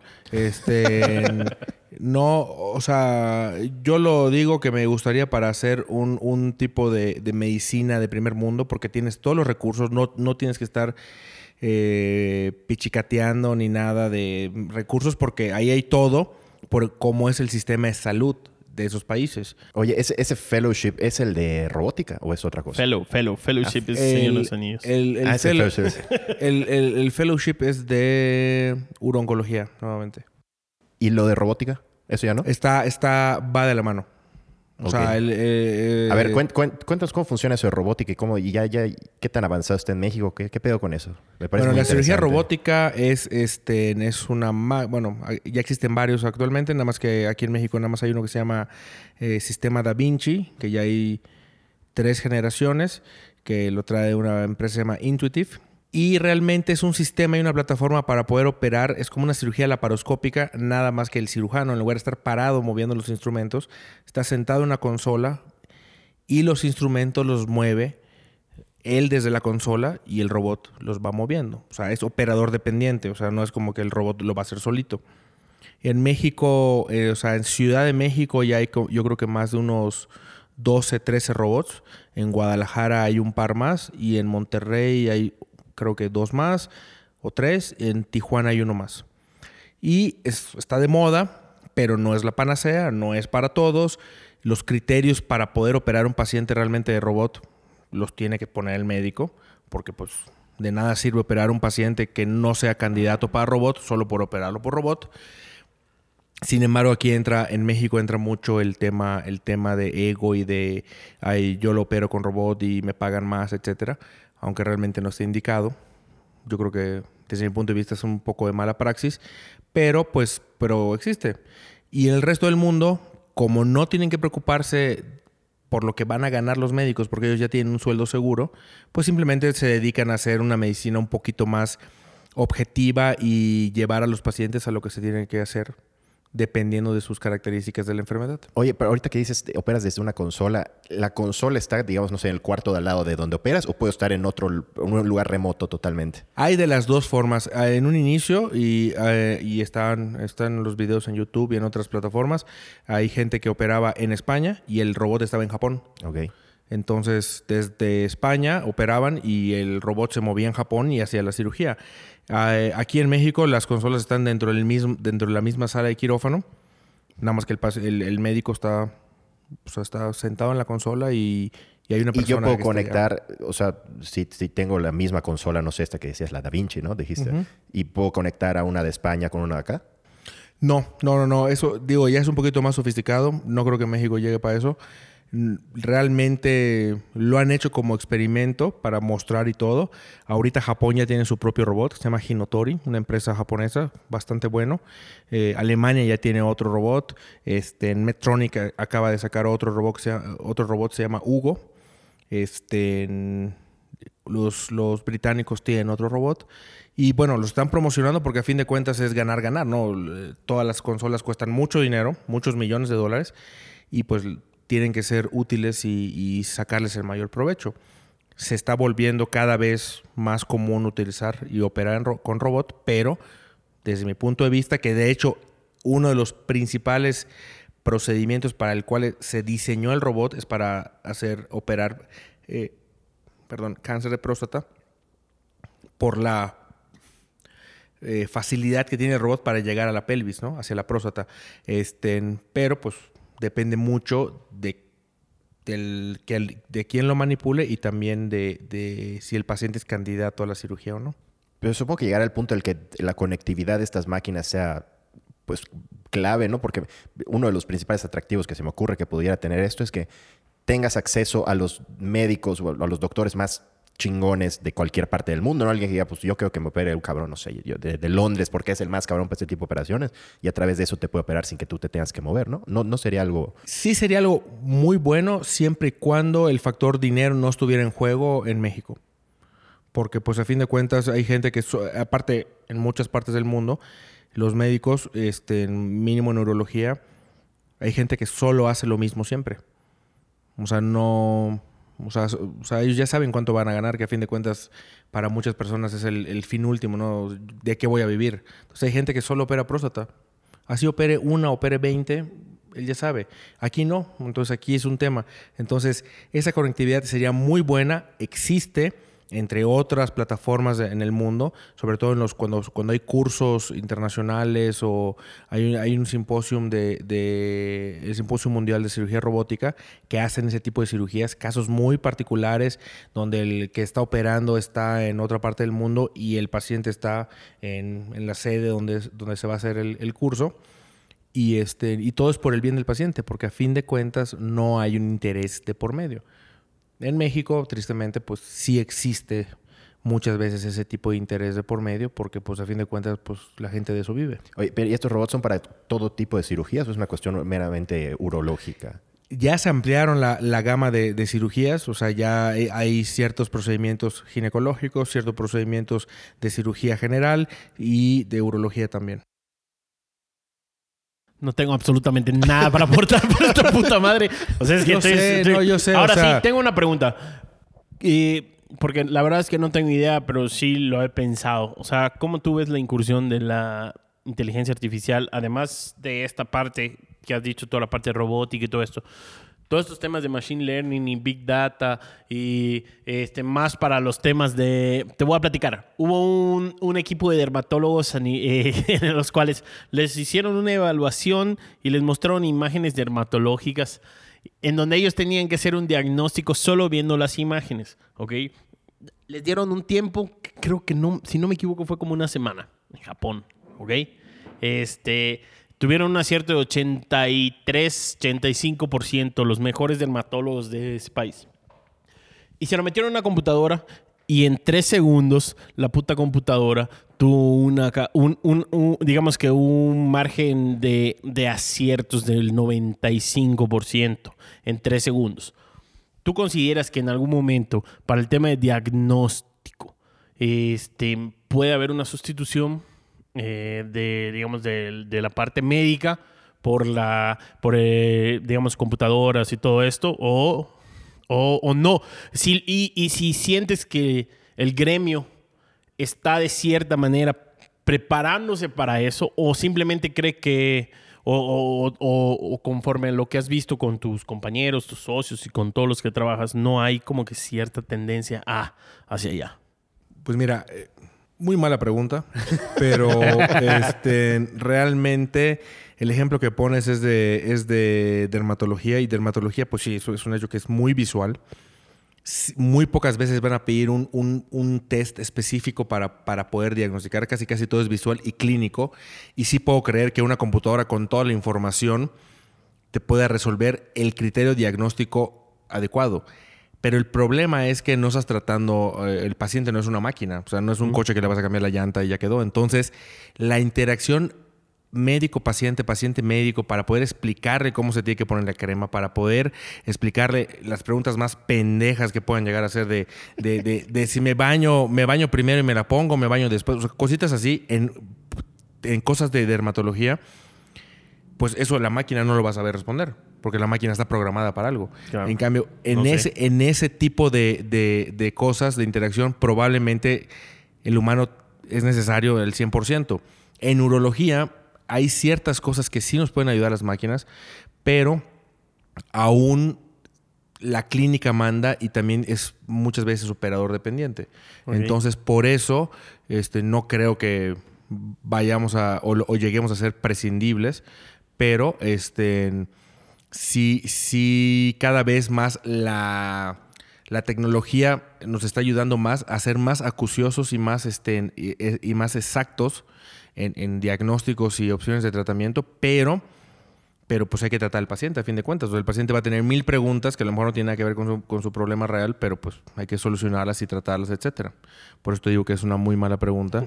Y yo no sé si en tu ámbito de veterinaria y de vender microbiota para chingados animales y la mierda, exista algo que esté ayudando a que sea más acucioso. O, No, o tú, no o- tú en tus ventas, ¿tú crees que un robot pudiera vender más o un cabrón de un, de un call center pudiera Es vender más que tú? No, no tanto un call center, sino la parte de, de, de toda la parte animal y producción y todo eso. Yo creo que también la rama médica y otros sectores lo que necesitan es el tema de, a- eh, o a lo que le están apostando es almacenar la información. O sea, los, todo lo que nosotros vamos registrando en computadoras, en equipos, celulares, en, en lo que sea, este, es lo que realmente está empezando a, a agarrar valor. Por ejemplo, muchas, muchas empresas que son, o con las que yo trabajo, o que son hermanas de las que yo trabajo, tienen sistemas en donde le permiten al cliente ir registrando la información de sus granjas, en este caso. Este, y, pero lo importante es que ahí se queda. Y, y, y no, o sea, hacia dónde va todo es hacia la capacidad de ese análisis. Eso es el, ese es el, el Big Data, el, el poder analizar todo eso. Pero, ¿cuál es la pregunta? De una manera eh, de prevención, o sea, para la ¿Pero parte qué vas médica, a prevenir? ¿Pero qué vas a prevenir con el Big Data de, de lo que almacenan las, las fábricas o, las, o, las, o No los tengo ni la más puta idea. Si lo lograra, yo, puta, le estaría metiendo mi lana a eso, si yo supiera. En términos médicos sí hay Big Data, que en México no, no existe, no hay buenas bases de datos porque todo está muy mal organizado. Y, y el resto del mundo, en, bueno, este, en- el resto del mundo hablo eh, Estados Unidos, Canadá y Europa, todo está bastante, bastante unánime. Y es de ahí donde sacan las, las actualizaciones y, las- y los nuevos encuentros y las nuevas cosas que, que se publican en base a esa experiencia pasada. Claro. Haciendo este, en algunas, algunas hipótesis y viendo si realmente funcionan o no funcionan. Entonces, en los animales realmente no sé cómo funcione, pero aquí este, Muy similar. Eh, eh, eh, sí es un, o sea, sí es necesario, pero nosotros nos basamos en lo que se publica en el resto del mundo porque pues aquí tristemente no hay la capacidad para hacer eso. Quinta rola, Fernando. Fernando Miguel. Bueno, mi quinta canción es una canción de Led Zeppelin que se llama Stairway to Heaven.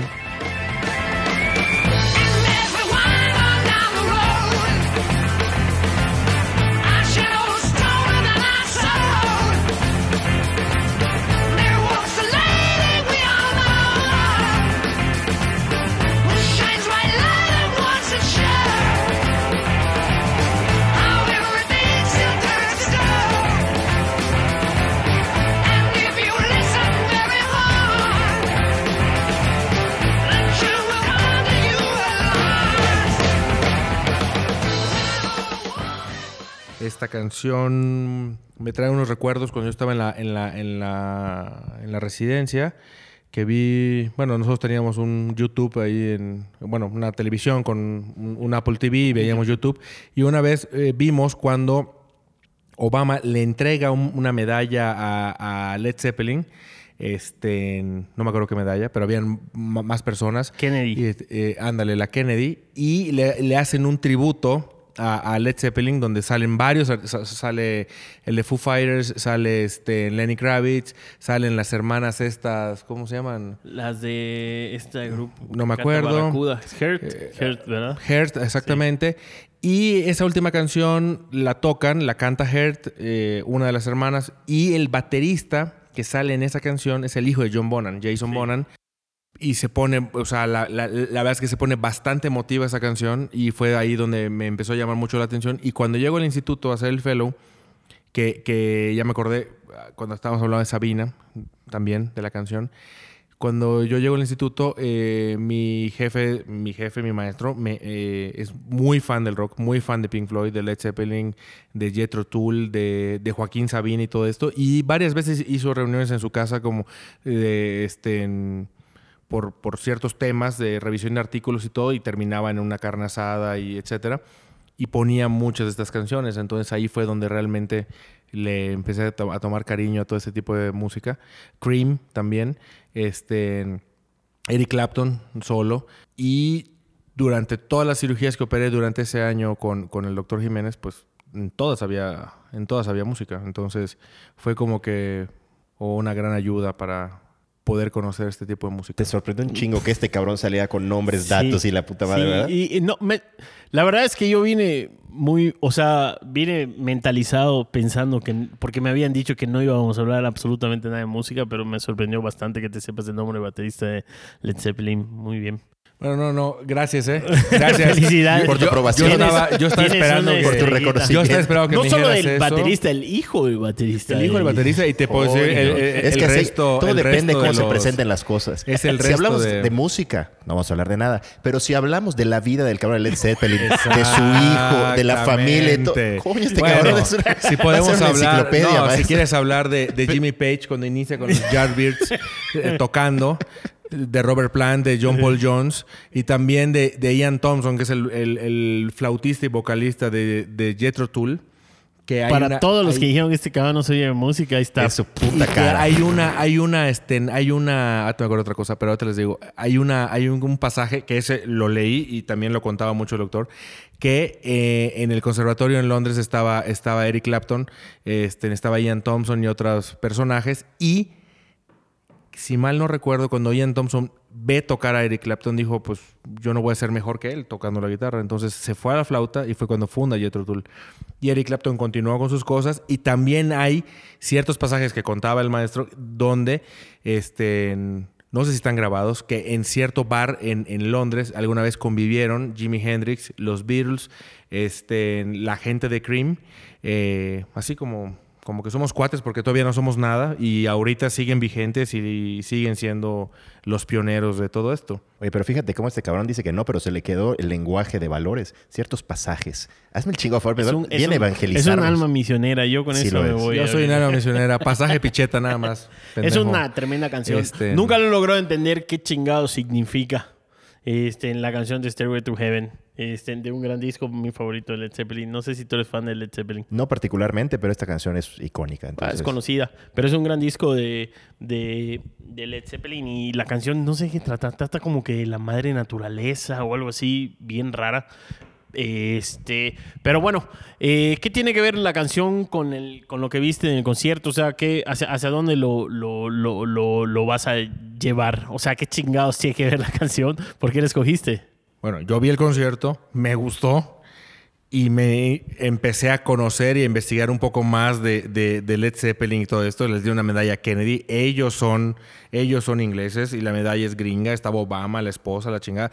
Y bueno, me llamó mucho la atención por qué y por eso empecé a revisar más sobre Led Zeppelin, de dónde viene el nombre, todas las cosas que han hecho, etcétera, etcétera, que siguen vigentes, tres de los cuatro, y, este, y, y- y ya.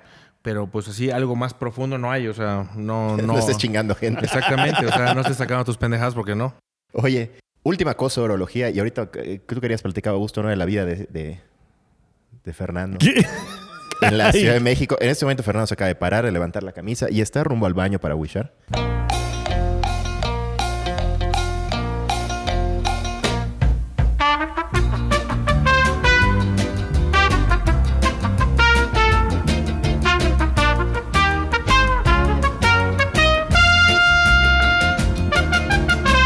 Perdón, perdón, después de una buena wishada.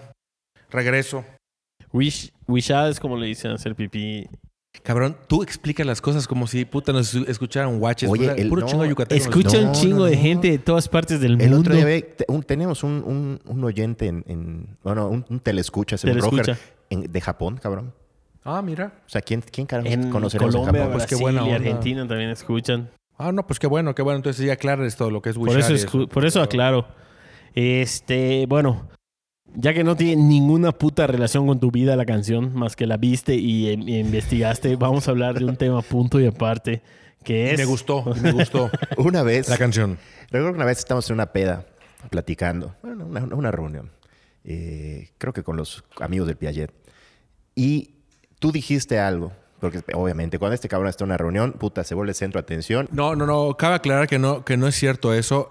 Aquí el único detalle es que yo, dentro de nuestro grupo de amigos de la, de la OL, etcétera, realmente yo creo que he sido el que más tiempo he pasado lejos de, o sea, sin convivir tan cercanamente con, con mucha gente. Me he Es perdido verdad. muchas eh, bodas y etcétera por, por lo que yo decidí esto de medicina. Entonces, cuando nos hemos visto, pues realmente, pues, pues ellos ya están cansados de verse, puta, se ven cada semana, coño, puta, están contándose lo mismo. Y pues a mí me empiezan a preguntar algunas cosas, platicamos y todo, pero pues nada más.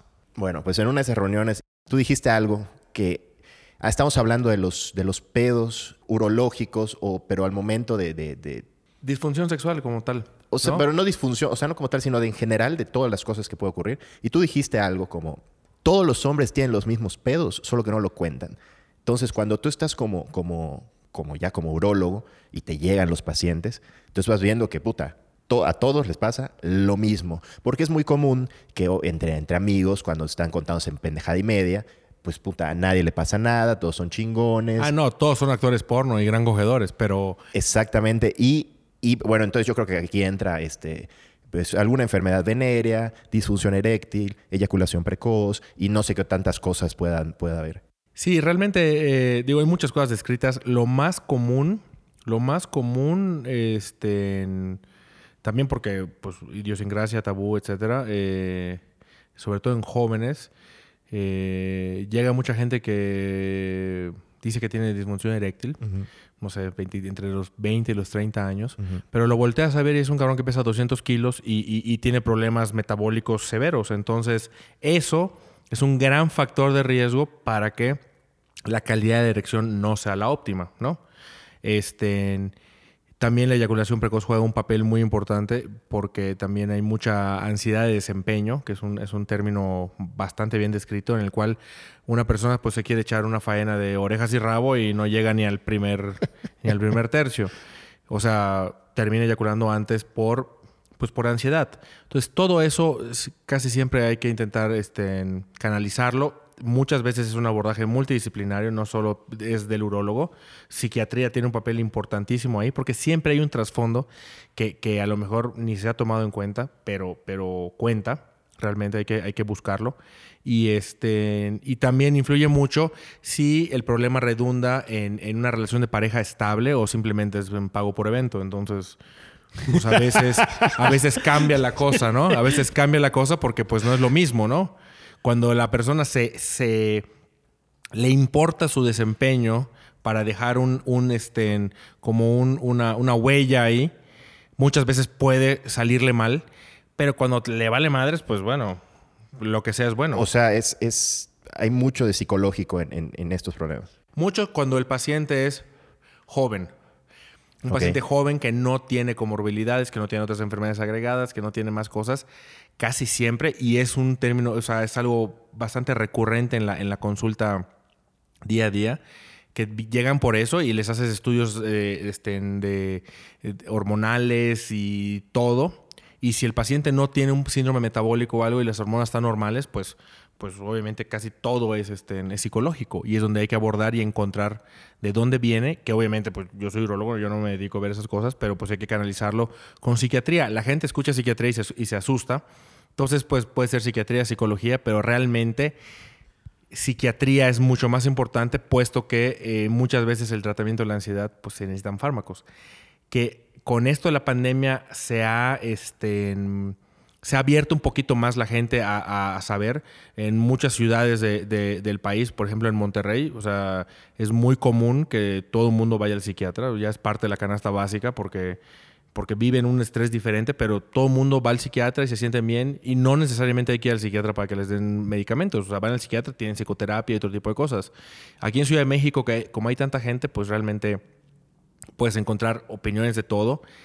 Este, pero sí, yo, yo, yo siento que sí es necesario y cada vez es más común. Y también porque la gente se guía de, de todo lo que ve en, el- en la televisión, en YouPorn, etcétera, que son cosas que muchas veces a lo mejor no son como realmente es en la vida real, pero pues todo el mundo tiene ese, esa- ese parámetro. Entonces, pues hay gente que llega con, con ciertos afiches, hay gente que llega y, y que, y que pide que, se, que le hagas una- una- un alargamiento de pene o que les pongas ciertas cositas, o sea, ciertos aditamentos que van debajo de la piel del prepucio. ¿Has hecho etcétera. algún alarga- alargamiento de pene? Sí, yo sí, no en medio privado. O sea, nos ha tocado hacerlo, bueno, yo ayudando a otros doctores, no han sido mis pacientes. No, no es una cirugía que me encante hacer, porque de fondo el paciente tiene un problemita, casi siempre. ¿Cómo, Claro. haces, cómo haces un alargamiento de pene? Y es que a la carta, sí, quiero que me lo agarres 2 centímetros, 5, 10, o, o- o es como algo estándar. No, no, no. Realmente el alargamiento de pene es, es, es un poquito. Es algo visual un poco, este, a menos que el paciente sea muy enfermo y saque una regla, pero este, que sí los hay. Muchas veces es eh, cuando la gente tiene mucho tejido adiposo en el pubis y se ve en el espejo, pues se ve un poco hundido. Obviamente el, el tamaño no va a cambiar porque así naciste con ese tamaño. Entonces, el hacer una, eh, hacen una lipo en el pubis y a veces el, eh, cortan el ligamento suspensorio del pene y eso da un poquito más de elongación con la erección para que, para que vean que el pene es un poco más largo, pero no cambia. ¿Cuánto más? Dependiendo, pero puede ser un centímetro, dos centímetros. También si el paciente no está circuncidado, este, circuncidarlo puede ser otro factor que puede ayudar. Este, son cosas un poquito más estéticas. O sea, más- los, eh, con, con la circuncisión puede, da la apariencia de que, de que está más grande. Sí, claro. Eh, pero pues bueno, son cositas que, que realmente son pocos pacientes. Últimamente han sido, ah, está más en boga, es más común que te topes con esos pacientes. ¿Se ha generado una moda en, ese tipo de operaciones? No, no es para tanto. Sí, sí, sí, ¿Sí? ¿Sí? hay mucha gente que llega. Incluso la gente que opta por ponerse una prótesis de pene, este, incluso una prótesis de pene no alarga el pene. Simplemente rellenas los cuerpos cavernosos de una prótesis que se va, es hidráulica y se infla con un sistema hidráulico de agua para tener una erección, aunque realmente no haya una, una excitación como tal. O sea, es como que, así como que inflas una llanta, ¿no? Inflas la prótesis, se para y listo. Obviamente eso es, eso es para pacientes que tienen ya problemas de erección marcados o que han tenido un problema de prepismo que no tienen buena erección o pacientes mayores diabéticos que no tienen erección y pues quieren seguir con su vida Es sexual. como lo de Andrés García y la bombita. La bombita es al revés. La bombita es una bombita de vacío que te ponías una liga en la, en la base del pene y ese vacío originaba la erección.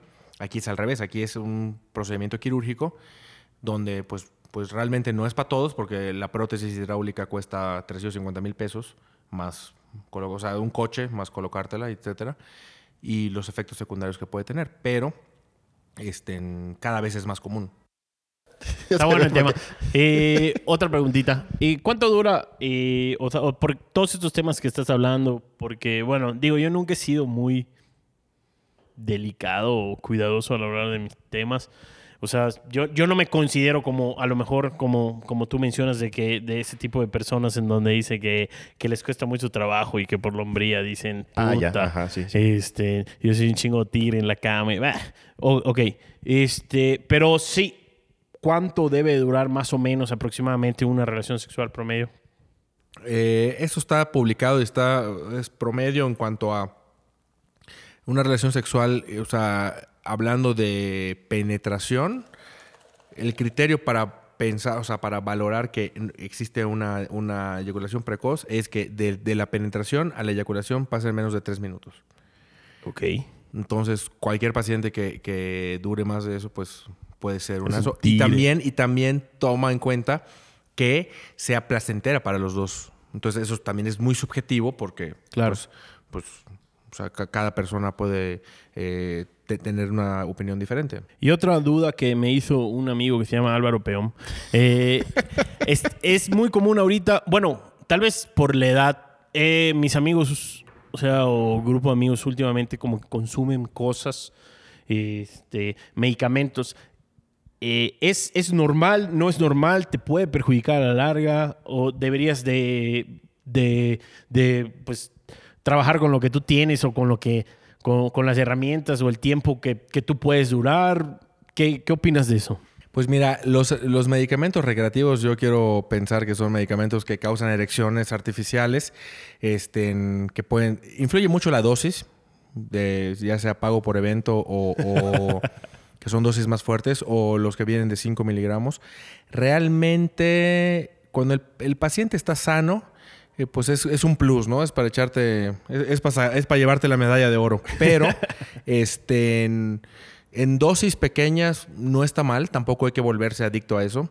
Este, sin embargo, eh, hay pacientes que los primeros pacientes que debutaban con problemas de prepismo eran por consumo exagerado de estas sustancias que causaba una reacción adversa y, era eso, que a pesar de, de tener relaciones eyacular, etcétera, la erección no disminuía, se mantenía este, estable y eso causa daño al tejido, al tejido cavernoso. Entonces, pues realmente depende de cada quien. O sea, no es como que algo. tiene, esos medicamentos tienen unas indicaciones precisas en cierto. En ciertos pacientes con ciertas características, sin embargo, pues Tú tienes una pregunta porque yo tengo otra. No, Está muy sigue, interesante sigue. este tema. Ok, este, tengo u- o- otra duda. ¿Qué cuidados tenemos que tener ya jóvenes? Porque el promedio de nuestros telescuchas es más o menos de nuestra edad, Sí, arriba de totalmente. 30 años. ¿Qué, ¿Qué cuidados tenemos que tener?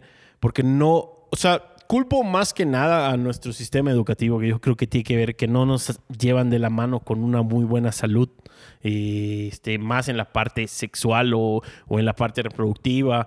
eh, que a las mujeres sí, como que sí se les suele decir, hoy a tal edad te empieza a tocarte, papá Nicolau. Nosotros, ¿qué cuidados tenemos que tener para todos los que no saben, como varios amigos, Roger, Gurú, que tenían varias dudas? ¿Qué, qué, qué tenemos nosotros que empezar o a qué edad ya tenemos que empezar con, con nuestros cuidados y chequeos? Pues mira, a nivel urológico realmente eh, lo más importante es en etapas tempranas, eh, o sea, adolescencia hacia los 30 años, pues más que nada es este, tocarse, tocarse el escroto, tocarse los testículos para ver que no hayan asimetrías, que no esté uno más duro que el otro, más grande que el otro, porque hay una probabilidad de, de tener cáncer de testículo, que esa enfermedad sí tiene muchas veces relación directa con el nivel socioeconómico, pero pues nadie está exento. Y, hablando de cáncer de próstata, lo más importante es que pacientes que tengan eh, familiares de primera línea, ya sea papá o abuelo, que hayan tenido cáncer de próstata, tienen que empezar a hacerse eh, antígeno prostático específico, que es en sangre, no es un tacto ni nada de eso, eh, a partir de los 40 años. Cualquier otro o cualquier hombre que no tenga sus antecedentes a partir de los 45 años se debe hacer un antígeno prostático específico en sangre, ir al urólogo y a partir de eso empezar a, a- a ver cuál es el esquema de seguimiento. Hay gente que se lo puede estar haciendo cada dos años, cada tres años. Hay gente que esto tiene que hacer cada año, dependiendo. Ojo, el antígeno es para detectar si existe alguna anomalía en la función de la próstata que nos puede llevar a diagnosticar cáncer. Eso va de la mano, pero no siempre, a que además que puede tener problemas de, de- de- en la próstata eh, en cuestión de la producción de antígeno, tenga problemas para orinar. O sea, levantarse a wishar dos, tres veces por la noche eh, no es normal. Y a todos los hombres nos va a pasar con el tiempo, nada más que aquí el problema es que hay que diagnosticarlo porque tarde o temprano los pacientes pueden dejar de orinar y pueden tener un problema dinámico y obstru- y obstructivo de la próstata. Yo tengo una duda. Este, fíjate que cuando ahorita relacionado a lo que mencionaste de, de palparse y sentir que no haya ninguna anomalía en forma, eso es de lo más. Bueno, no sé si te agarras normalmente los huevos, Rafael, Pero, por placer nada más. o sea, siento que tampoco hay como que suficiente información si no vas de la mano o no tienes un amigo urólogo. No todos tienen ese beneficio. Que te agarren los huevos en cualquier momento. Exactamente, que te puede decir, mira, este pedo no está bien. Eh, en mi caso, yo este, padezco una enfermedad que en algunas ocasiones hizo que uno de mis testículos quede enorme. Pero, este, si no es eso, o sea, ¿cómo yo puedo saber? Porque el testículo, o sea, cuando, cuando hablas de asimetría testicular, ¿a qué te refieres? O sea, ¿qué se debe de sentir? Pues bueno, eh, para empezar, la simetría se observa, no se siente. Entonces, Se observa, o sea, a simple vista yo debo ver un, un huevo mucho más grande que otro. Pues no un huevo mucho más grande que otro, sino una parte del hemiescroto, porque hay que tener en cuenta que para el testículo es, es literal, le dicen huevo, porque tiene forma de huevo, pero de, la piel hacia el testículo hay muchas capas testiculares que se pueden inflamar, pueden tener líquido entre ellas, etcétera. Y si no hay que tocar el testículo y ver que se sienta de una forma este, suave y, que no haya tanta molestia. Hay muchos pacientes que poco a poco se dan cuenta que tienen un testículo duro, que no les molesta, no le, dan eh, no le hacen caso y cuando llegan a, a consultar pues tienen un testículo que ya está pétreo y eso es un tumor testicular. Interesante. No sé si hay alguna otra pregunta No, de una, nuestros. sí, una duda ya para cerrar el, el- el episodio. No, por favor, no. Muy buen episodio. Ya, ya- ya quiero ir a tomar los tragos y no quiero pasarme 20 horas editando tu chingado capítulo. Oye, ¿a cuántos amigos ya les has visto el pollo? El pene, para los que no son de. Muy buena pregunta. La verdad, Esa la sí es una verdad. Puta, Esa la es mía una- que yo hice Big Data. No. esta película, esta eso, eso de. Big Data, eso de Big Data, eso de Big Data, lo, lo, lo revisaste en tu celular y estás preguntando pura chingada de estupidez, como si no estuviéramos en un chingado país tercermundista y jodido. Entonces, cabrón, o sea, yo esa preocupado pregunta... por, yo preocupado por el futuro de todos mis compañeros médicos. Sí, Y- cabrón, pero mejor tú dedícate a vender comida para, para cochinos y ya, coño. O sea, no, no, no, eso, eso no es, eso es una pendejada. Eh, realmente, la verdad es que no sé. ¿eh? O sea, obviamente mucha gente podría pensar que es ginecólogo, el morbo. Realmente te, te... ¿Ginecólogo? O sea, que decían cuando una persona era ginecólogo y revisaba eh, Ah, ya. que el Sí, morbo, sí, sí. etcétera, y, y lo mismo Es lo último, o sea, de- tanto no lo último que no de existe, hombres, o sea, urólogos o urólogas que también hay y son muy buenas, este, que eh, vean a los pacientes, pues realmente, pues te da igual, o sea, no es como que lleves la cuenta y cheques, o sea, simplemente, pues es tu chamba y ya, ¿no? O sea, no, no es como que, como que impacte tanto. Y en esta alusión, ahorita que me, ahorita me acordé, me acordé perfecto y, y- y- y lo quiero comentar. Este, otra persona que influyó mucho, mucho, mucho en mi decisión para hacer urología es el doctor Bud Soreda, papá de Alberto Soreda, ¿Cómo no? que alguna vez me lo encontré en, este, en- cuando ya estaba un poco enfermito, me lo encontré en, en el hospital y platicando, me decía que yo, que, que hiciera urología, que no fuera pendejo. Entonces, este, y sí, Le hiciste caso a la mitad. le hice caso, le hice caso. Yo sé, lo, eh, lo- lo de pendejo no se me puede quitar muy fácil. No es gripa. Pero, pero le hice caso y sí, la verdad es que tenía mucha razón. Y sí, el tío, el tío, el tío Soreda, puta, que lo conocíamos desde niño con sus famosísimos gritos. Sí, en, la- Este, en la banda de las- Sí. los partidos de fútbol. ¡Alberto! Entre otras. La verdad es que él fue Saludos. otra persona Alberto. este, en que nos ayudó. Bueno, que me ayudó y que me inspiró para poder hacer uro- urología. Y la verdad es que estoy muy agradecido pues con él. Digo, esa, ese fue un encuentro fortuito. Llevaba años sin verlo y pues bueno, por algo pasan las cosas. A toda madre. Un momento que te cambió la vida, Junior. Exactamente. Pues yo creo que con eso terminamos. Excelente capítulo, cada vez mejor.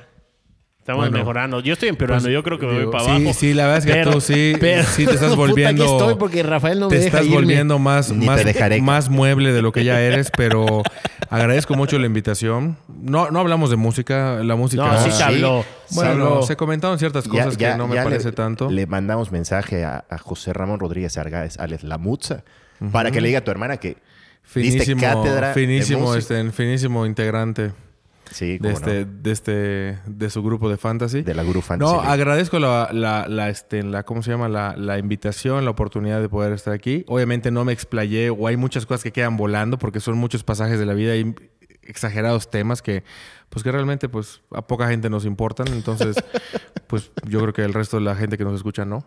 No. Pero bueno, si tuvieran alguna inquietud o cosas médicas, y estrictamente hablando, no para contar chistes ni nada de esto, este, bueno, se pueden comunicar con los productores de este programa para, para poder este, ayudarlos. Y pues bueno, qué gusto verlos por aquí. En la Ciudad de México.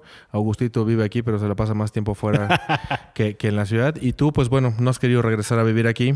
Ya porque basta. aquí está con el calor y esas pendejadas, Ya- pero ya me quitaron el emporio de las marquesitas. Aquí ya no agradezco, agradezco, agradezco la invitación y saludos a todos. Es una gran ciudad, no me quejo de absolutamente nada. Pero sí, fuera de broma, sí tiene. eh, la verdad es que si alguien de nuestros te escucha necesita algo, Sí. Fernando atiende aquí, pero también he escuchado que ha viajado a Mérida para cualquier cosa. El mejor especialista en neurología. Es, e- e- es lo que les decía al principio, que eh, a pesar de todas las pendejadas que le podemos decir y, y todas las pendejadas que él pudo decir, eh, sin duda recomendado puta desde el primer instante.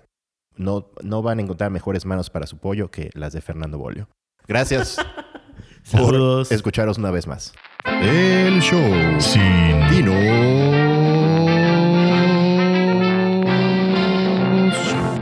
con Guto y Cape.